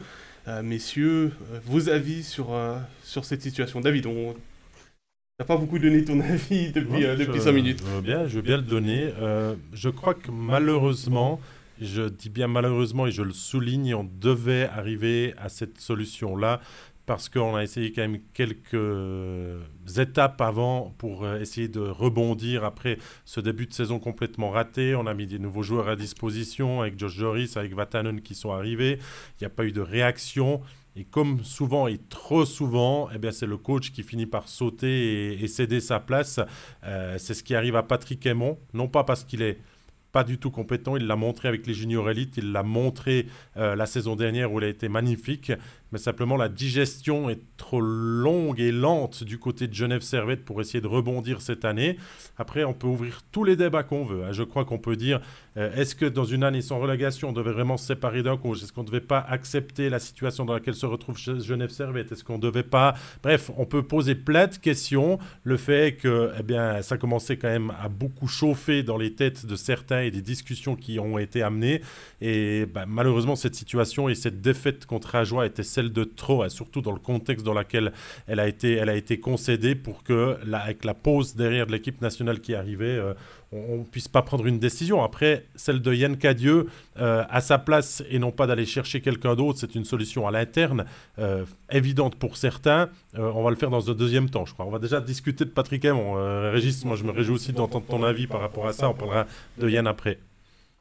Bon, après le match que j'ai vu entre Genève et Ajoie le 6 novembre, j'étais sûr à 99% que ce serait plus lui euh, derrière la bande euh, deux semaines après pour le, pour le retour. moi, j'ai eu l'impression d'assister, et euh, Gary est plus là pour le dire, mais je pense que dans un coin, il devrait quand même être d'accord si je dis que son équipe, plus le match avançait, plus elle sentait la démission.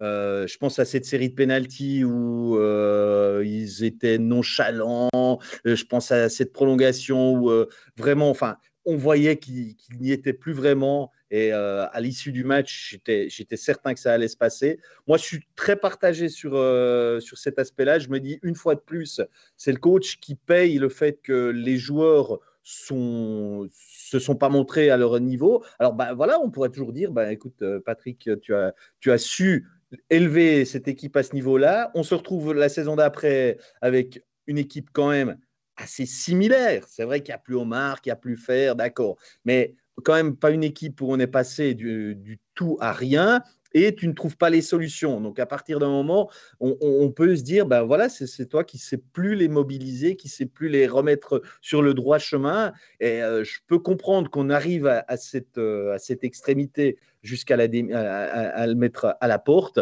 mais dans l'ensemble, je crois que c'est loin d'être le premier responsable. C'est lui qui paye les pots cassés, à mon avis, et euh, c'est dans l'équipe qu'il va falloir se sortir les pouces. Est-ce que c'est une question d'Elodie Sarrazin, Pascal, est-ce que les joueurs ont joué contre Et bon, j'ai pas l'impression, j'ai toujours l'impression qu'il y a une grosse cote de popularité, que les gens l'aiment, mais qu'au bout d'un moment, forcément, on n'écoute peut-être plus la même chose, on répond plus la même chose sur la glace non plus. Je pense qu'il y, a deux facteurs. Est-ce qu'ils ont joué contre le coach? J'ai pas l'impression non plus. Euh, en, toute honnêteté, c'est en tout cas pas visuellement ce, que, ce qui donnait l'impression. Euh, je dirais plutôt que c'est une sorte de qu'il y avait une sorte de lassitude face au, discours, peut-être. Euh, voilà, après, on, a entendu beaucoup de choses, hein, notamment qu'il y aurait eu des tensions entre, entre différents entraîneurs, des tensions dans l'équipe. Mais euh, de ce que j'ai pu entendre euh, via d'autres podcasts spécialisés, comme je ne veux pas me tromper, je ne vais pas donner de, de nom, mais voilà, apparemment, les, problèmes, ils, étaient déjà là lors des playoffs l'année passée. Et entre-temps, on a prolongé tout le staff d'entraîneurs, dont Patrick Aymon, s'il y avait des problèmes, pourquoi est-ce qu'on on est allé, euh, on est allé euh, prolonger un entraîneur alors qu'on savait qu'il y avait des tensions dans l'équipe? Est-ce qu'on espérait euh, que ça se résolve tout seul durant l'été? Je sais pas. Après, par rapport à l'équipe. prolonger ton staff d'entraîneur après l'épopée que tu vis aussi la saison dernière? Bah, le truc, c'est, on l'a vu avec euh, d'autres euh, équipes, hein, euh, pour ne pas les citer, Rappersville et Lugano, où on a des équipes qui, Lugano qui termine deuxième, qui, qui choisit de pas continuer avec Serge Pelletier, Jeff Tomlinson qui amène Rappersville en demi-finale, mais qui sait déjà qu'il va pas, il va pas être de retour l'année d'après. voilà, c'est, des choses qui arrivent. Je suis pas sûr que que la, prolongation finalement c'est la, la, prolongation a plus été une épine à mon avis dans le pied de Genève durant les 3-4 dernières semaines où euh, la décision aurait peut-être été prise plus rapidement si le coach euh, continuait pas encore avec euh, une deux saisons encore de contrat derrière où il va falloir le payer, hein, parce que malgré tout, c'est comme ça que ça se passe avec un contrat à durée déterminée. Est-ce que Patrick Aymon, Régis, était peut-être trop gentil pour gérer, on va dire, sur le plus long terme, une équipe comme celle de Genève? Euh, j'ai pas le sentiment que c'était euh, le problème. je pense qu'il euh, a su très bien gérer ses joueurs et il y en a qui avaient des caractères encore plus forts et euh, il a su le faire. Moi, quand j'entendais l'année passée avec un Linus Mark, eh ben, il faut, faut être solide pour le supporter à l'entraînement tous les jours et vivre avec lui et ses caprices. Et bah, au final, l'année passée, non seulement il l'a très bien géré, le groupe visiblement l'a bien vécu, mais en plus, il a été vice-champion. Donc, mais l'année dernière, ça tient qu'à un point finalement, parce qu'il termine euh, euh, finalement à aller en playoff. L'histoire, elle peut être différente aussi. On parlerait peut-être pas de manière autant flatteuse finalement de, de ce qu'a fait Patrick Aymon et son staff. Ouais, moi, en tout cas, j'ai n'ai pas le sentiment du tout que c'était ça le, le problème. Euh, je pense qu'il y en avait d'autres, et puis ils sont encore là, qui, qui, sont les problèmes de deuxième gardien, qui sont les problèmes euh, que quelques joueurs euh, leaders n'étaient pas là dès le début de la saison. Enfin, il y, a ce genre de, choses, et puis bah, il y a des changements, quelques changements qui ont visiblement plus pesé qu'on aurait pu l'imaginer. Le, départ d'Eric Fer, par exemple, qui était un, leader qui n'a pas été remplacé dans ce rôle-là, tout simplement. Ouais. Elodie dit payer euh, Patrick, euh, payer Chris, euh, il y aura bientôt plus d'argent à, à Genève. Ça, c'est une autre question. Maintenant, la nomination à l'interne de Yann Cadieux, Pascal, ton avis sur, ce, sur ce choix opéré par Marc Gauchi et, et, tout le directoire du GSHC bah, J'ai un peu l'impression que c'est la solution du pauvre pour répondre à Elodie. C'est-à-dire que bah, on a déjà deux salaires en plus à payer pour le moment. pourquoi se rajouter encore à un autre salaire. On a lu euh, dans l'oblique euh, par euh, l'information sortie par, par Grégory Beau que Kari Yalonen était sur les rangs pour entrer comme, comme nouvel entraîneur du Genève Servette. Est-ce que ça a été un choix financier ou pas de pas, le, pas le prendre? Je ne sais pas, est-ce que c'était un choix sportif, puisque on sait que le jeu à la finlandaise n'est pas forcément apprécié par tout le monde dans la planète helvétique du hockey sur glace. Maintenant, est-ce que euh, Yann est la solution? Je suis pas sûr, parce que si effectivement il y avait des, tensions entre euh, ce qu'on a entendu entre lui et, Patrick Aymon, euh, on a aussi entendu que c'était plutôt Yann qui donnait les entraînements que, que, Patrick Aymon, en tout cas qui élevait la voix aux entraînements. Ça veut dire que les joueurs ils vont continuer à entendre la même voix au final, pas celle de. pas une nouvelle voix qui va arriver dans le vestiaire et voilà, je, je, je, sais pas. Je suis, je suis assez partagé sur le choix de, de Yann Cadieux et, et, cette décision-là. J'arrive pas encore à, à me dire est-ce que c'est un bon choix ou pas avant même qu'il y ait eu un match de Genève Servette. Régis. Ouais, moi, sur le fond, euh, ça faisait quand même euh, trois semaines ou deux, trois semaines que j'entendais dire euh, de toute façon, quoi qu'il se passe, Aimon va sauter, ce sera Yann Cadieux qui va reprendre les rênes. C'est le poulain que le directeur technique euh, Margaucci était allé chercher pour, euh, pour mettre sur le banc. Donc, euh, c'est lui qui va reprendre les rênes. Donc, finalement, le scénario, quelque part, il était déjà écrit. Donc, il y avait à la fois aucune surprise et il n'y en, a pas aujourd'hui, d'après ce que, ce que j'entendais. Est-ce que ces bruits que j'entendais, c'était des gens qui, qui médisent? Je ne sais pas. Mais en tout cas, c'est quelque chose qui, qui semblait inéluctable. Bon, Yann Cadio a une expérience de deux ans comme head coach euh, au Ticino Rockets avant d'arriver euh, comme assistant à, Genève Servette. Euh, il a quand même, on va dire, un papa plutôt, plutôt connu dans le milieu. on perpétue la tradition familiale, Régis, de voir un Cadieux à la bande en National League. oui, seulement le papa, lui, il a déjà été entraîneur-joueur. Alors que il a été que joueur. Donc, il a pu euh, vraiment gentiment se former euh, à ses, rôles. Bien sûr, on ne parle pas de la même époque. Hein. C'était les années 70 quand il était entraîneur-joueur où on pouvait encore se permettre euh, là. bah, je sais pas, la pomme tombe jamais loin de l'arbre. Donc, il devrait faire une bonne carrière d'entraîneur si on en croit cet adage. Bon, comme le disait Pascal, finalement, de récupérer une équipe euh, qui a déjà l'habitude de te voir et, tout, est-ce que ça peut apporter un déclic pour toi? Parce que c'est ce que Genève recherche quand même, on va oui, dire. Oui, moi je dis que ça peut, ça peut se produire parce que la clé, elle est, elle est quand même, et personne ne le cache. Hein, je crois que Marc Gauchi, c'est le premier, il se cache pas non plus, il se voile pas non plus la face avec ça. c'est un déclic qui doit venir des joueurs en premier, clairement sur la glace, même s'il y a eu quelques éléments moins, même si je l'ai évoqué, il y a, des soucis. Hein, on est moins bon que l'année passée, on va dire ça comme ça, dans plusieurs secteurs.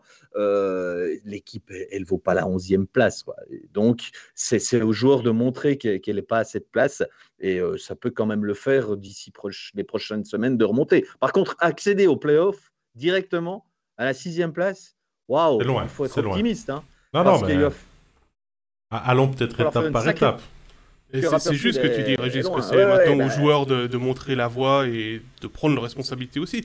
Parce que si effectivement le problème c'était, euh, comme tu le disais, comme on l'a entendu, euh, lu comme question, est-ce que les joueurs jouaient contre l'entraîneur? Bah, Tant que l'entraîneur est plus là, ils doivent se sortir les pouces, comme on dit.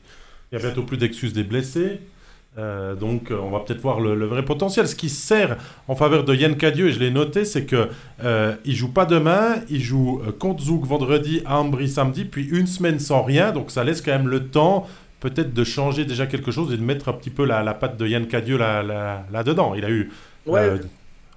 alors, à ce niveau-là, le choix de Yann Cadieux, il, peut être pertinent quand même pour pour ne pas devoir tout réapprendre, des nouveaux systèmes et tout. Ça, visiblement, quand même, il va pas faire la révolution euh, systémique euh, à ce niveau-là, d'après ce que j'ai cru comprendre euh, après l'éviction de, de Patémon. Donc, ils n'ont pas besoin de, six semaines non plus. On sait que c'est un problème des fois quand on change de coach. C'est vrai, il y a un nouveau discours, mais il faut, faut l'appliquer le plus rapidement possible dans l'urgence de points et tout. Et souvent, ça, a été un problème pour des équipes qui changeaient en cours de saison. Là, je pense qu'on a moins ce souci-là. Comme tu dis, ils vont jouer deux matchs, après à nouveau une semaine au cas où ils auraient besoin de ça. Mais bon, ils ont quand même déjà repris l'entraînement mercredi dernier. Donc, euh, je pense que ce n'est pas là que, ça va se jouer. on va voir ce que ça donnera sur la glace, euh, ces débuts euh, du nouveau, appelons-le comme ça, GSHC sous l'ère désormais Yann Cadieux. Nous, on va prendre la direction de Fribourg pour parler du HCFG avec une équipe euh, fribourgeoise et un Christian Dubé qui ont trouvé une solution euh, à Yannick Herren euh, qui va descendre un petit peu plus bas dans le sud du Tessin, aller jouer pour Lugano en échange. Timo Hausener qui fait le chemin inverse pour venir jouer à la BCF Arena. Dis-moi si je me trompe Pascal, mais c'est que pour cette saison, c'est un échange de joueurs, pas de salaire. Ça s'est fait, on va dire, pour essayer d'enlever l'épine du pied que Christian Dubé avait avec Yannick Herren. Tout à fait, David. Euh, on a eu même la confirmation par euh, Pierre Chouet de la Liberté sur, euh, sur Twitter, hein, qui rappelait que le, contrat serait toujours à Fribourg pour l'année prochaine aussi. Donc le communiqué Fribourg précise bien que Yannick Heron sera de nouveau un dragon. C'est en fait c'est on prête Heron à Lugano et Lugano prête à, à Fribourg durant le, la fin de saison.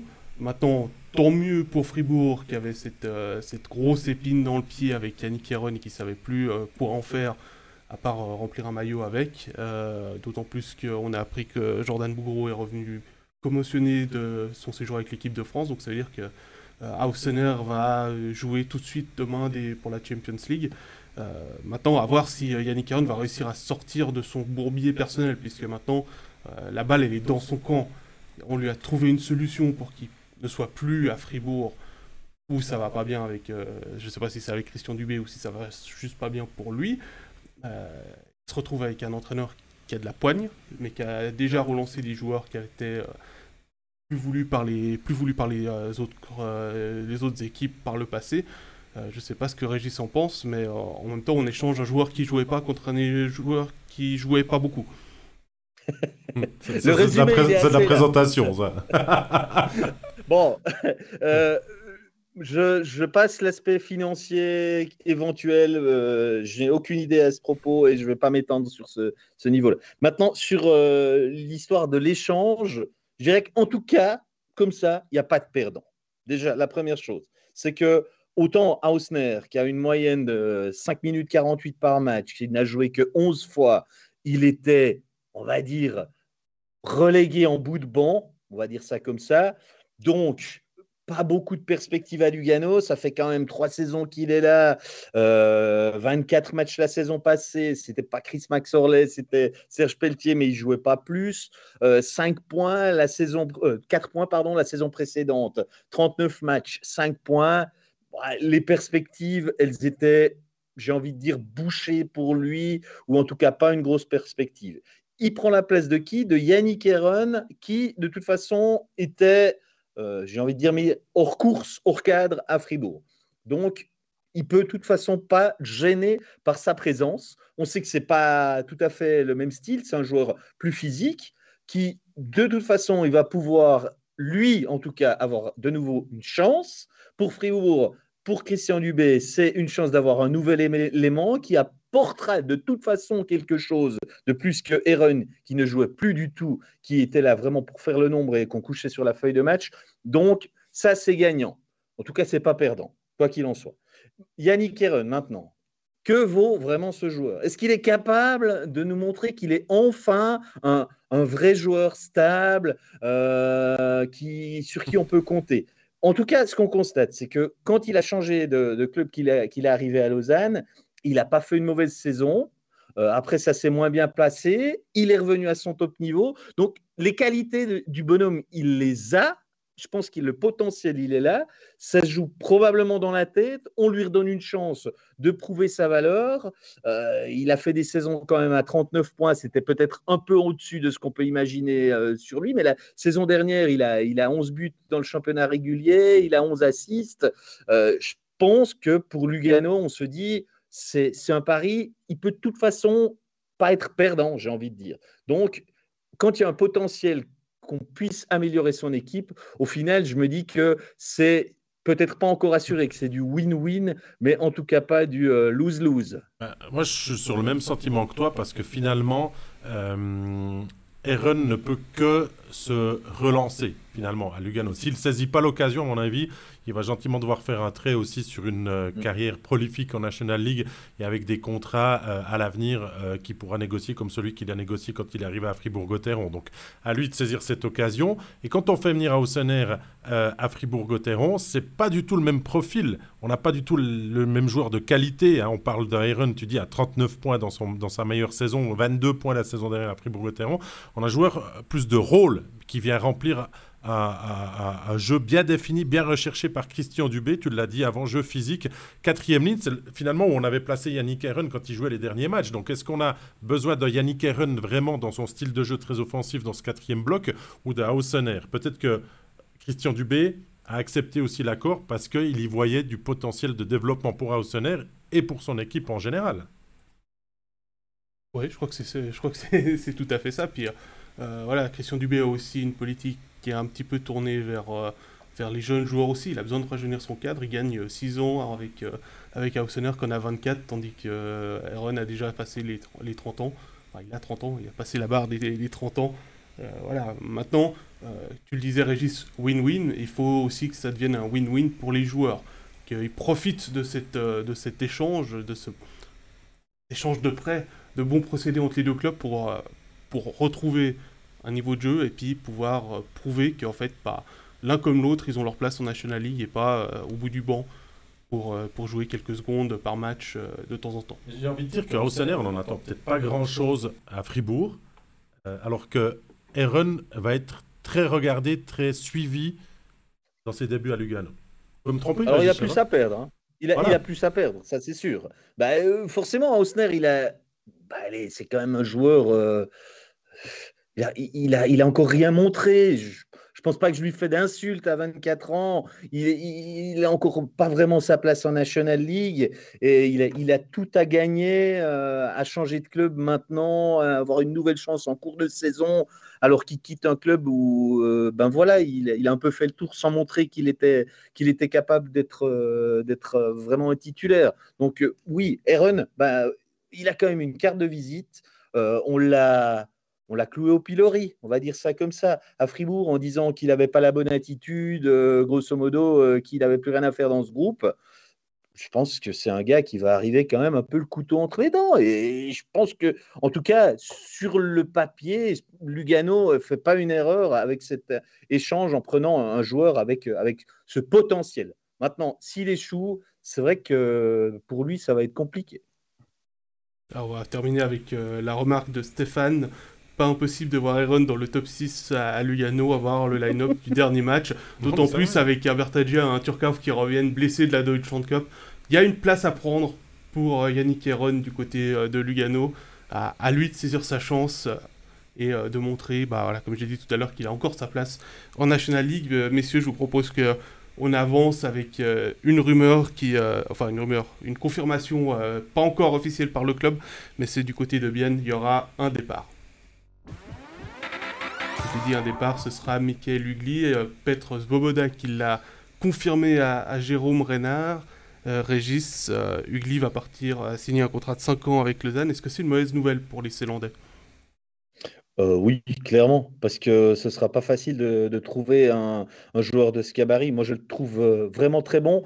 Il, a un défaut, ne peut pas grand-chose, à mon avis, c'est qu'il est souvent out, souvent blessé. C'est un peu le, seul point négatif que je vois sur Michael Ugli, mais sinon, c'est un joueur explosif, c'est un joueur qui s'est marqué, c'est un joueur euh, intensif, c'est enfin, un joueur euh, vraiment, je pense, qui, qui, sera difficile à remplacer à, à. Mais ça, c'est la, rançon de la gloire, si je peux dire, ou la rançon du succès. Mais oui, parce que quand même, euh, euh, c'est devenu une équipe du, top 4 et je vois pas pourquoi les joueurs, ben, ils susciteraient pas les convoitises. Qui dit convoitise dit aussi euh, qu'on allonge un peu plus les billets euh, et qu'on propose des, gros contrats. Et voilà, je comprends maintenant que, Michael Ugli, s'il a une belle offre, il la prenne. Mais vraiment, je pense pour bien clairement une, grosse, grosse perte. Moi, moi si je me mets à la place des clubs, euh, Messieurs, je, comprends totalement la transaction. Je comprends que Lausanne ait envie de mettre sous contrat longue durée Michael Hugli, un joueur euh, qui est capable de tourner entre 0,7 et 1 point par match quand il est en bonne santé. Euh, un joueur qui est très bon buteur aussi.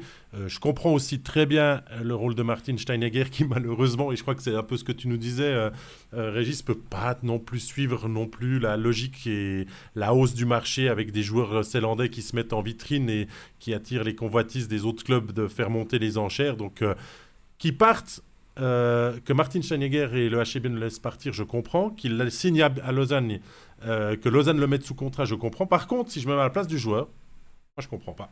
Je comprends pas. Parce que, euh, que on parle aspect contrat et financier, un gros contrat. On ne sait pas les, tenants et les aboutissants, mais Certainement, mais est-ce qu'il n'a pas meilleur temps euh, de rester à Bienne dans un, euh, dans un environnement qu'il connaît, dans lequel il est en train de, de vraiment euh, franchir des caps? La dernière saison l'a montré, ce début de saison le, confirme, d'une équipe qui, qui, joue le haut du classement aussi. Est-ce est qui est le plus ambitieux finalement Est-ce que c'est Bienne ou est-ce que c'est Lausanne à l'avenir? Qui, qui a C'est peut-être juste de la communication ou dans le langage de ce que l'on vend aux joueurs, mais moi, c'est mon sentiment de, me dire que Michael Hugli peut, je dis bien, peut se perdre à Lausanne dans un effectif bien plus complet et solide à faire sa place que ce qu'il a déjà à Bienne. Voilà. J'ouvre bah, la discussion. Bah, après, moi, j'ai sa fiche. Ah, bien sûr, il a gagné de l'argent et il a perdu sa réputation. Euh, je regarde là, j'ai sa fiche sous les yeux bah, il a joué euh, trois saisons à Portsville avant de signer 4 ans, de, jouer les quatre dernières saisons à Bienne, y compris euh, celle-ci. Là, il signe pour 5 ans à Lausanne. Euh, il y a une sorte de progression dans sa façon de faire, si on, regarde bien. une année de plus. Une année de plus à, chaque fois. Qui lui proposera le contrat de 6 ans? Peut-être Zurich ou Zug, hein, puisqu'il a, il a fait une partie de ses juniors dans les deux clubs. À voir, maintenant c'est... je pense il a peut-être besoin aussi de, changer d'air régulièrement, d'aller voir autre chose. Et c'est peut-être pas forcément une lassitude du, euh, du côté de Bienne qu'il ressent, mais peut-être qu'il se dit euh, si je reste encore 2-3 euh, ans, bah, je vais sentir une lassitude, m'installer, ne plus réussir à me motiver, à être à me pousser un peu plus pour aller euh, chercher euh, peut-être euh, les trois buts supplémentaires sur sa fiche de statistiques qui ferait de lui un joueur encore meilleur. Ou alors il s'est dit, bah, si je vais à Lausanne, je vais retrouver Jason Fuchs, avec qui je m'entendais bien, et puis je vais pouvoir refaire la fête, tout ça. Je sais pas. Est-ce qu'il a montré le plein potentiel de ses, de ses qualités, de ses capacités? Souvent blessé, la dernière saison c'était sa meilleure. cette année, il est bien parti peut-être pour l'améliorer. Est-ce que vraiment il a rendu aussi l'appareil à Bienne, Régis, déjà après 4 ans de, contrat, d'avoir vraiment montré le, super joueur de Swiss League qu'il était avant qui a su faire ce saut et qui sera un joueur confirmé de National League, ça n'en a aucun doute, mais est-ce qu'il a vraiment montré son vrai potentiel à Bienne déjà? Moi, je pense que quand il est en santé, euh, il n'est pas, il pas très loin de montrer tout son potentiel euh, au HC Bienne. Je, pense qu'il n'est pas redevable, en tout cas au club euh, biennois, parce qu'il a eu quelques blessures tout au long de son, parcours depuis 2018 dans, dans le Céand. à ce niveau-là, je pense qu'il il peut avoir la conscience tranquille. Maintenant, moi je, vois presque un petit peu sous l'autre bout de la lorgnette, dans le sens où euh, ben, il, a fait 4 ans, il, a, il joue euh, dans les meilleures positions, il est mis en valeur par son coach, euh, il n'y a pas de souci pour jouer dans le premier bloc. Enfin, quelque part, il a un peu fait le tour aussi de, des meilleures places qu'il y a aussi à prendre du côté du HC. Donc, euh, pour lui, il est peut-être aussi temps de se lancer un, nouveau challenge avec une nouvelle équipe, un nouveau coach euh, et, un nouvel environnement. quoi. Ah, un nouvel environnement, quoi. Je, je, me mets juste, moi, à la place du joueur. Après, je ne suis pas joueur de hockey et pas buteur euh, et des qualités comme lui, mais moi, je serais resté à Bienne. Voilà. C'est pas que j'ai pas envie d'aller à Lausanne. J'ai rien contre Lausanne. Ça va être le fun de jouer dans la formation du, du Lausanne Hockey Club et tout, mais mais moi, je pense qu'on s'habitue aussi à, être ailier euh, du premier bloc. Oui, mais David, les, carrières sont courtes. Il y a un moment donné, quand euh, le salaire au bout, il est meilleur, euh, il y a un moment donné où ça reste du hockey sur glace, ça reste un vestiaire et pratiquer son, son, sport qui fait gagner la vie pendant un temps limité. Et je pense qu'il ne faut pas aller chercher beaucoup plus loin pour trouver une motivation pour au final signer le contrat. Moi, je suis pas d'accord avec ça, mais ça sera un autre débat, c'est de dire sur une durée limitée, euh, il faut signer des gros contrats et tout. C'est quand même pas des, joueurs qui gagnent 5000 euh, francs par mois et puis qui sont en difficulté euh, financière parce que leur carrière s'arrête à 33 ans. Après, ils ont tous une reconversion professionnelle. Certains font coach, certains font dans, le, dans le privé, certains se lancent dans des autres carrières. Ils vont continuer à gagner de l'argent après. Donc, ce qu'ils mettent en banque maintenant à 50, 80, 100 000 francs de plus, peut-être moi je choisirais le confort. Voilà ce que je dis. C'est tout. Mais tu n'es pas joueur de hockey comme tu l'as bien dit. Non, je, regardais un peu les commentaires là. On si quelqu'un veut me faire une offre à 100 000 de plus, peut-être que je réfléchis. on, a, Julien, Lionel, euh, Gérard qui, a, qui, qui comprennent pas forcément non plus euh, le choix, mais je me mets aussi dans la peau du supporter biennois qui apprécie ce joueur. C'est ah. vrai qu'il est, il est, il est agréable à voir jouer quand, euh, sous le maillot du, du, du HC Bienne et, il apporte de, sacrés services au club zélandais. Mais euh, voilà, je l'ai déjà dit, euh, je l'ai déjà dit, je crois quand on a parlé de Damien Ria quand il a signé à Lausanne, c'est qu'au final même un joueur qui est formé dans un club, il reste un mercenaire, même s'il joue pour le, son club formateur, parce que il va toucher de l'argent pour faire sa profession. Euh, même, il faudrait remontrer au début des années 80, encore quand les joueurs suisses étaient, étaient amateurs, pour retrouver des gens qui, qui au final ne jouent pas pour l'argent et qui sont vraiment là pour l'amour du maillot. Pas faux. Allez, on a parlé de Bienne, on parle un petit peu de Lausanne. Eh ben, je vous propose d'y aller pour euh, parler du LHC. Avec une semaine de pause pour le Lausanne Hockey Club, presque bien calme, j'ai envie de dire, messieurs. Euh, pas entendu grand parler du Lausanne Hockey Club qui a quand même beaucoup de remous euh, ces, ces, derniers temps. Un club un, petit peu obligé, un petit peu comme ça d'être dans les, dans les médias. Alors oui, il y a Ugly maintenant qui est la nouvelle. Il y a eu euh, le cas un petit peu Boltzhauser qui... Ah bah oui, ça quand même Voilà, alors j'ai pas dit qu'il s'était rien passé. J'ai dit que c'était un petit peu plus calme et qu'ils ont peut-être pu travailler pour avoir un petit peu plus de constance dans leur jeu. Mais Boltzhauser, Régis, c'est quand même quelque chose partira, partira pas, envie de partir, pousser vers la sortie. Il y a quand même des discussions là derrière. Ouais, alors moi, ce qui me dérange là, c'est qu'il y a un peu moins d'une année, on le resigne pour euh, trois ans en disant ce gars, c'est vraiment un super type, que ce soit sur la glace, hors de la glace. Enfin, grosso modo, euh, c'est top et euh, il est plus qu'à sa place euh, au LHC. Et euh, bah, moi, je ne m'attendais pas du tout à ce genre de, bruit de couloir qui est plus qu'un bruit de couloir, je l'imagine maintenant, où déjà maintenant on se dit, bon, écoute, tu ne serais pas prêt à un petit échange avec Langno, puis qu'on prenne Pounenovs. Moi, c'est plus sous cet aspect-là que ça me gêne. Maintenant, il a très peu joué cette saison, il a été blessé, il peut y avoir des, circonstances qui font qu'il est un peu moins, si j'ose dire, en odeur de sainteté à, Lausanne, mais quand même, je ne m'y attendais pas, je l'avoue. Et ouais, je suis un peu gêné. Je suis un peu gêné. J'ai quand même un peu l'impression que Lausanne est devenu le nouveau euh, Lugano, c'est-à-dire que dès qu'il y a un joueur qui est sur le marché, euh, il y a forcément Lausanne qui est sur les rangs. Je ne sais pas si vous avez cette impression-là. Je ne sais pas s'il y a eu des contacts euh, entre Lausanne et Pounenovs ou pas.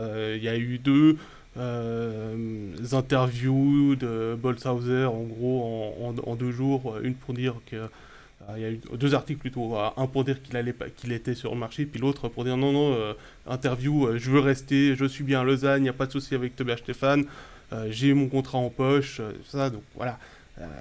Est-ce que Pounenovs réellement est en contact avec Lausanne? Je sais pas. Est-ce que Lausanne s'est renseigné sur Pounenovs? Certainement, puisque c'est parti du fait que simplement Pounenovs a annoncé à Eichmann très officiellement il y a même, il me semble, une news sur le site, enfin que Longnau a publié une news en disant l'année prochaine, je ne serai plus à ornemental. Il n'est pas heureux. Il n'est pas heureux. Clairement, depuis l'arrivée de Mayer, ça ne se passe pas bien pour lui. Euh, on sait que Langnau, déjà au mois d'octobre, lui avait fait des propositions réitérées de, de contrat. Il ne voulait pas signer tout de suite. Il lui avait donné un délai fixé à la pause de l'équipe nationale. Donc, ben, on y est, on y est elle est terminée maintenant. Donc, il, devait dire là où il en était. Et puis, euh, ben, je crois que Pounenovs aussi n'était pas très satisfait de la manière dont il était considéré financièrement, à commencer par cet aspect-là, ce qui fait que bah, il se disait quand même que euh, c'est un gardien international, qu'il n'est pas non plus le, plus mauvais gardien de, National League, qui pouvait gagner plus ailleurs. Donc c'est ce qui fait que Pounenovs se retrouve sur le marché. Je dis bien pour la saison prochaine normalement, hein, pas pour le mois prochain échanger avec euh. Et après, bah, rentré dans, dans, l'histoire ce, deal. Mais, mais Pounenovs, il, il voulait changer d'air. Et vous comprenez le, deal de, finalement peut-être laisser partir Boltzhauser pour faire venir Punenovs. Boltzhauser, on l'a quand même fait venir dans le rôle euh, de second derrière Stéphane, après de un prime finalement, parce qu'il l'a montré de par ses qualités qu'il était aussi capable de, tenir euh, bien 25-30 matchs sans problème avec une très grande qualité, et de laisser partir Boltzhauser pour faire venir Punenovs. Enfin, Punenovs, c'est un très bon gardien aussi, mais on a quand même cherché à construire quelque chose avec, avec Boltzhauser ces dernières années. Je vais même te corriger parce qu'il était venu en... derrière Zurkirchen avant que, que Tobias ne, débarque. Donc, euh, voilà, il y a, peut-être de son côté, même s'il ne le dit pas, euh, une forme de, petit ras-le-bol, c'est-à-dire qu'il vient pour être en concurrence avec euh, on va chercher Stéphane Azoug. On le prolonge, on prolonge Stéphane. Et maintenant, il y a les rumeurs Pounenovs. Donc effectivement, il y a peut-être eu un moment de un petit ras-le-bol et puis euh, dans un excès de, de, comment dire de, frustration, de, colère, il est ah bah euh, Lausanne. Euh, oui, mais Pascal, est-ce qu'il serait, est serait vraiment mieux à Langnau maintenant, Boltzhauser parce que visiblement, Langnau, il mise sur Mayer, tant qu'il est là, en tout cas, c'est lui qui a, qui a, mangé beaucoup de glace. Donc, est-ce qu'il serait vraiment mieux euh, Il va peut-être jouer un match de plus euh, toutes les trois semaines à, ce rythme-là? Je ne suis pas convaincu. Moi, j'ai vraiment de la peine à comprendre euh, ce move s'il il est confirmé. Mais là, on est en train aussi de, de, blablater, excusez-moi, hein, on fait des spéculations. On est payé pour, je suis d'accord, on fait qu'un autre job de, de, tenir des théories. Mais moi, je ne le comprends pas vraiment s'il y a un move, parce que, admettons, ben, il se fait demain, ce move. Est-ce que Pounenovs va comme ça euh, déboulonner un Tobias Stéphane qui fait une super saison euh, et vraiment, on ne peut pas euh, jeter la pierre aux Lausannois de lui faire confiance jour après jour, match après match. Est-ce que Pounenovs va se garantir plus de matchs que derrière Mayer maintenant? Moi, j'ai de la peine vraiment à l'imaginer. Donc, euh, il y a plein de choses qui m'échappent un peu dans cette histoire et euh, tant qu'elle n'est pas avérée, je, je, vais rester avec quelques pincettes. Il y a Lionel dans le chat qui nous dit que Boltzhauser a, a quand même une santé peut-être fragile, déjà de graves blessures euh, et tout, mais après, presque chaque gardien dans sa carrière a aussi ouais, des. Pounenovs aussi. Hein. Voilà, Pounenovs a été commotionné cette année aussi. Il joue peut-être pas dans le meilleur niveau de, de, de, de, de sa saison, de, son potentiel. Donc, ouais, bah, move peut-être surprenant et, et, quand même discussion un peu surprenante aussi de Boltzhauser qui vient dans les médias. Quand même, ça c'est. Enfin, quand on essaye quand même de contrôler la, la, communication dans un club, ça peut paraître quand même un petit peu surprenant. Je suis pas sûr que ce soit une initiative personnelle aussi. C'est-à-dire qu'il euh, y a peut-être eu euh, cette discussion. C'est-à-dire que je ne veux pas mettre la faute sur euh, Jérôme Renard puisque c'est lui qui a, qui a, qui a fait l'interview avec, avec Boltzhauser.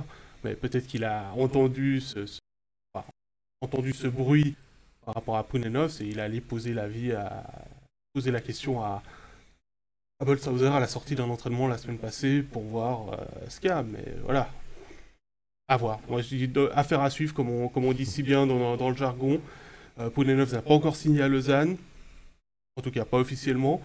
euh, on, va, on va se garder une petite gêne quand même. Il euh, y a d'autres clubs qui vont chercher un autre gardien. Rappelez-vous qu'il y a Fueller qui est en train de gentiment arriver à sa retraite. Est-ce que ça peut être la solution pour Boltzhauser Est-ce que c'est là-bas que Pounenovs va aller? Laisse le silence pour, euh, bah, disons pour le des, suspense. Des dominos qui peuvent tomber et puis des choses qui peuvent encore se passer dans le, dans le poste de, de gardien de but euh, à l'avenir. Alors, on va gentiment euh, clore ce, cette belle émission euh, que l'on a commencé avec. Bah, oui, David. Heureusement qu'on avait dit qu'on faisait court, qu'il n'y avait pas eu de match de, à part l'équipe de Suisse la dernière semaine, Alors, et, et, que ce serait une petite émission, quoi. On va dévoiler deux trois trucs de coulisses euh, déjà, Régis, si tu veux. Euh, je veux bien me mettre euh, un petit peu en avant sur le grill. À ce qui paraît, selon mes collègues, quand il y a une émission avec David Pietronigro, elle dure forcément très long. Déjà ça. Mais pourtant, il me semble pas que j'ai beaucoup parlé aujourd'hui. On a un invité aussi, mais voilà, c'est, on a une passion quand même pour le hockey sur glace, puis c'est vrai qu'on aime bien vous en, vous en partager un petit peu, que vous soyez d'accord ou pas avec tout. On aime bien aussi quand vous n'êtes pas d'accord, puis que ça fait réagir le chat. Donc, donc voilà, et puis, ouais, Régis, t'es aussi un bon plagueur, hein, aussi, il faut le dire. Hein. oui, oui, et Stéphane Rochette n'était pas là hein, pour euh, un peu... Oh, oh, on lui laisse un petit peu se reposer. Euh, avant de le, retrouver dans, le, dans, les émissions de ce week-end. D'ailleurs, le programme, Stéphane, euh, voilà. Pascal. Je suis très mauvais pour faire l'accent québécois. En plus, je, trouve que c'est une insulte envers les gens de, faire l'accent des, différentes personnes, donc je vais pas me le permettre. Euh, le programme, demain, il y a trois matchs, mais euh, je vous ai mis, on vous a mis sur tous les matchs euh, des euh, deux clubs romans, c'est-à-dire Ambriageois avec Régis et Gary à la bande, Bienne Rappersville, ce sera à 19h40 sur MySports 2 et sur MySports 3. Mercredi, Régis qui va en Valais pour Sierre Cloton. Yes. Match très intéressant qui va en Swiss League, même si apparemment à Sierre il y a plusieurs blessés d'importance. Week-end fribourgeois au niveau des studios David, avec Fribourg-Langnau vendredi et Davos-Fribourg samedi les deux dès 19h25 sur MySports One. La NHL, les New Jersey Devils qui sont chez le champion, le Tampa Bay Lightning à 22h, c'est MySports 8 et euh, Zurich-Lausanne dimanche, dernier match de la semaine, 15h40 sur MySports 2. Bien évidemment, vous avez l'habitude, les studios et les autres matchs sont euh, disponibles soit sur MySports 1, soit sur euh, MySports Pro. vendredi, samedi, il y aura également Backcheck le Talk avec la diffusion simultanée sur Facebook et sur YouTube. Et puis surtout, jeudi, c'est la première, vous allez retrouver Jonathan pour Overtime NHL. Alors finalement, ce sera 17h, c'est ça David Ouais, ça sera à 17h l'heure euh, de cette grande première du podcast euh, Overtime NHL avec Jonathan Fillon. Euh, on se réjouit de vous compter nombreux. Soutenez-le aussi, il en a besoin pour cette grande première. C'est une petite nouveauté qu'on vous lance cette semaine et on vous pensiez quand même pas qu'après une semaine de pause, on allait vous laisser souffler cette semaine. En, en gros, vous aviez aujourd'hui qui était pris de midi 5 à 13h43, 44 pour euh, préparer. Ce soir de libre, hein, avertissez euh, messieurs ou madame que vous avez la soirée de libre et après il y, y, a tout le temps quelque chose qui se passe euh, sur nos ondes. Donc voilà. Merci à toi Régis d'avoir été avec nous euh, aujourd'hui. On remercie bien avec sûr plaisir. Gary euh, qui nous a fait l'honneur d'être notre euh, invité. On aime bien avoir des invités dans, dans, nos émissions, ça apporte toujours une plus-value. Puis merci à toi Pascal de m'avoir épaulé dans, dans, cette première. Je remplace un petit peu Jonathan maintenant, euh, mais vous vous inquiétez pas, on le récupère très rapidement dès jeudi. Alors il manque un truc euh, pour faire la bonne conclusion à la Jonathan, c'est rappeler aux gens que cette émission est en rediffusion dans quelques instants sur Facebook, dans l'après-midi sur YouTube pour la vidéo et puis en audio vous nous retrouvez sur Spotify, SoundCloud et Apple Podcast. Dans l'après-midi, n'oubliez pas de vous abonner parce que comme ça vous n'allez pas louper les euh, différents podcast Et- ainsi que les différentes news. Il y, a, encore quelque chose que je dois apprendre. Je vais me le noter pour la, la semaine prochaine et tout. Et j'aime bien Julia Mété dans le chat qui dit J'ai pas de femme, donc j'ai pas de problème. Allez, on va terminer sur ça. Merci d'avoir été avec nous. C'est une très très belle journée, une très très belle semaine de reprise. Bye bye. Bye bye.